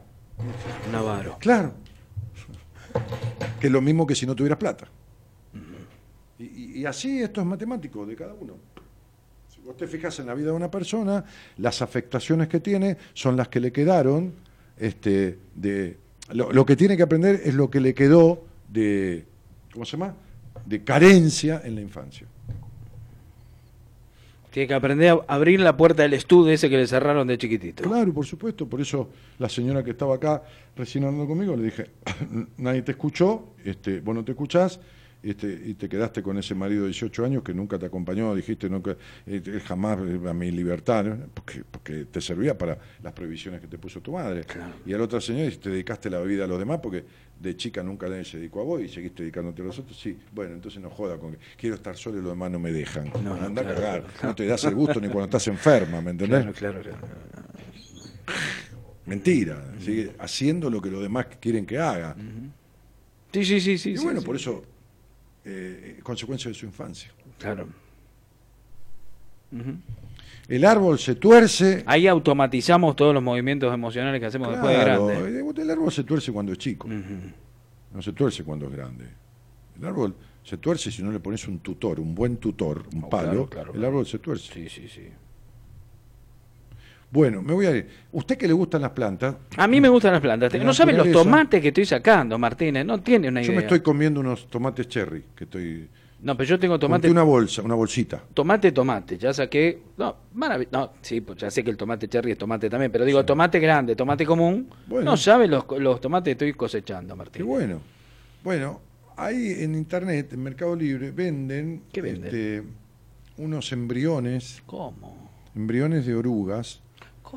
Que vienen eh, en una especie de, de tela, como si fuera un panal, digo, como si fuera, Sí. que usted los pone ahí en, en- en el sector del jardincito y van haciendo todo el proceso hasta convertirse en mariposa. Mira, Usted se pone un boliche gay en la casa. ¿Eh? ¿Qué Vienen los huevos, le, da- le venden los huevos, ¿me comprende? Me venden los Los huevos. huevos de oruga. ¿Cómo es el huevo de oruga, bueno, no Martínez? sé. Yo nunca le vi los huevos Bueno, a la yo oruga. tampoco, yo tampoco, pero le quiero decir, ¿me, me comprende? Sí. Este, así que se- fíjese que le dan dos o tres embriones. Pero mire usted. Sí. Y usted ve todo el proceso. Y usted cómo se sienta en una, en una banqueta cómo teje el capullo y cómo. ¿Cómo qué? Cómo teje. Sí, no, y cómo- maneje, sí. Sí, cómo teje el capullo, la- la, oruga, y cómo va tejiendo el como y cómo se va convirtiendo en mariposa. Claro. Esa transmutación. ¿Quién? ¿Yo, me transformación. convo- ¿Yo me convierto en mariposa? No, No, no, la ah, la oruga. Entonces Sí. usted se sienta en una banqueta en el patio y está todo el día así mirando cómo la oruga se convierte en mariposa. Sí. Qué, qué atractiva actividad, Martínez. Sí. Yo creo que voy a dejar todo esto. Mañana voy a comprar en Mercado Libre esa bolsa con, con huevos de oruga. La Y- bolsa con huevos de oruga. Claro. Sí, el lunes, si me hace acordar, le voy a contar un cuento Ah, de bueno. la oruga que iba por el medio de la selva No. en un tránsito eh, qué le pasó lejano y largo en búsqueda de, ¿De qué? En búsqueda de llegar al pico más alto de la montaña más alta y de ahí observar el mundo. Ah. Le voy a contar toda la historia de cómo fue transitando el camino de su deseo y chachán, chachán, veremos si llegó, si no llegó y qué Ay, le pasó en el camino. La pobre oruga, por ahí se la morfaron. a. Un, un pajarito No malo. sé, no voy a decir. El lunes, si quiere, lo cuento. Es un cuento de la transformación. Muy bien. Ay, me hizo acordar que hace. Y bueno, tráigalo, tráigalo. Añares que, no, no, lo tengo en la cabeza, mire. Ah, ¿se lo acuerda? Sí, perfectamente. Añares que no cuento esa historia. Bueno, me voy. ¿Se va, Martínez? Sí, me voy bueno, con comito. Bueno, ¿se va con comito? Y yo soy muy vergonzoso con las mujeres. Ah, él se... Me Claro. voy con hombre. Eh, comito está conmigo, pues si se me acerca alguna chica, ¿Él, él se como, hace como de patovica? no, le dice que somos gay. Ah, ahí dice, está. somos pareja y ahí vamos Pero no, no, no, no, no jodan con eso, porque a las mujeres medio que le atrae, ¿no? Como ¿El que qué? ese morbo de convertir al, al muchacho que agarró por el camino de, de- del No, otro. yo le digo que soy gay y me dicen, ay, no parecías tan grandote. Que tan sé yo". grandote y machote. Sí, y le digo, y, y bueno, Y ¿viste? bueno, ah, sí, ah, sí, ah, encima le, le aflauta Sí. la voz, le Digo, pone voz de machimbre. ¿vi- vi- ¿Viste, tontita? ¿Viste? No parecía tontita, Claro, pero viste que soy claro. tonta. Les puede mostrar la foto esa que estaba tomando sol ahí en, en, en Tandil, que ahí estaba medio parecido a... Claro, con las batas y todo. Ante Garmaz. Sí, sí, sí, sí, sí. sí. Bueno, me voy. Bueno, Martínez. Buenas noches a todos. Los dejo en el, en el Facebook de La Madrugada de Juan Imperial. Sí, sí. Visiten mi página www.danielmartinez.com.ar. Ahí encuentran mi Instagram, encuentran, eh, qué sé yo, la página de Buena Compañía, la foto, la, cómo, ¿Qué? Es como un supermercado virtual Sí, suyo. cómo tener un, entrar a un seminario, cómo tener una entrevista conmigo, los libros, lo que quieras. ¿Cuándo es el próximo seminario suyo? 22, 23, 24 de marzo. Está bien, Me voy. vaya, Chao. por la vereda de la sombra. Hasta the, the next. ¿Quién viene mañana? ¿Qué- ¿Quién viene mañana? ¿Mora Conti? Who are coming ¿Quién tomorrow? viene? ¿O viene? Pre- ¿Presbítero? ¿Dónde está? Ahí está. ¿Quién viene mañana? Ah, Noemí. Noemí ah, mañana vieron con auto, qué lindo. Claro, la licenciada Noemí De Vito. estuve charlando con ella porque le derivé en una paciente. Bueno, chau, un cariño grandote. Chau, chau, chau, chau. Hasta el lunes.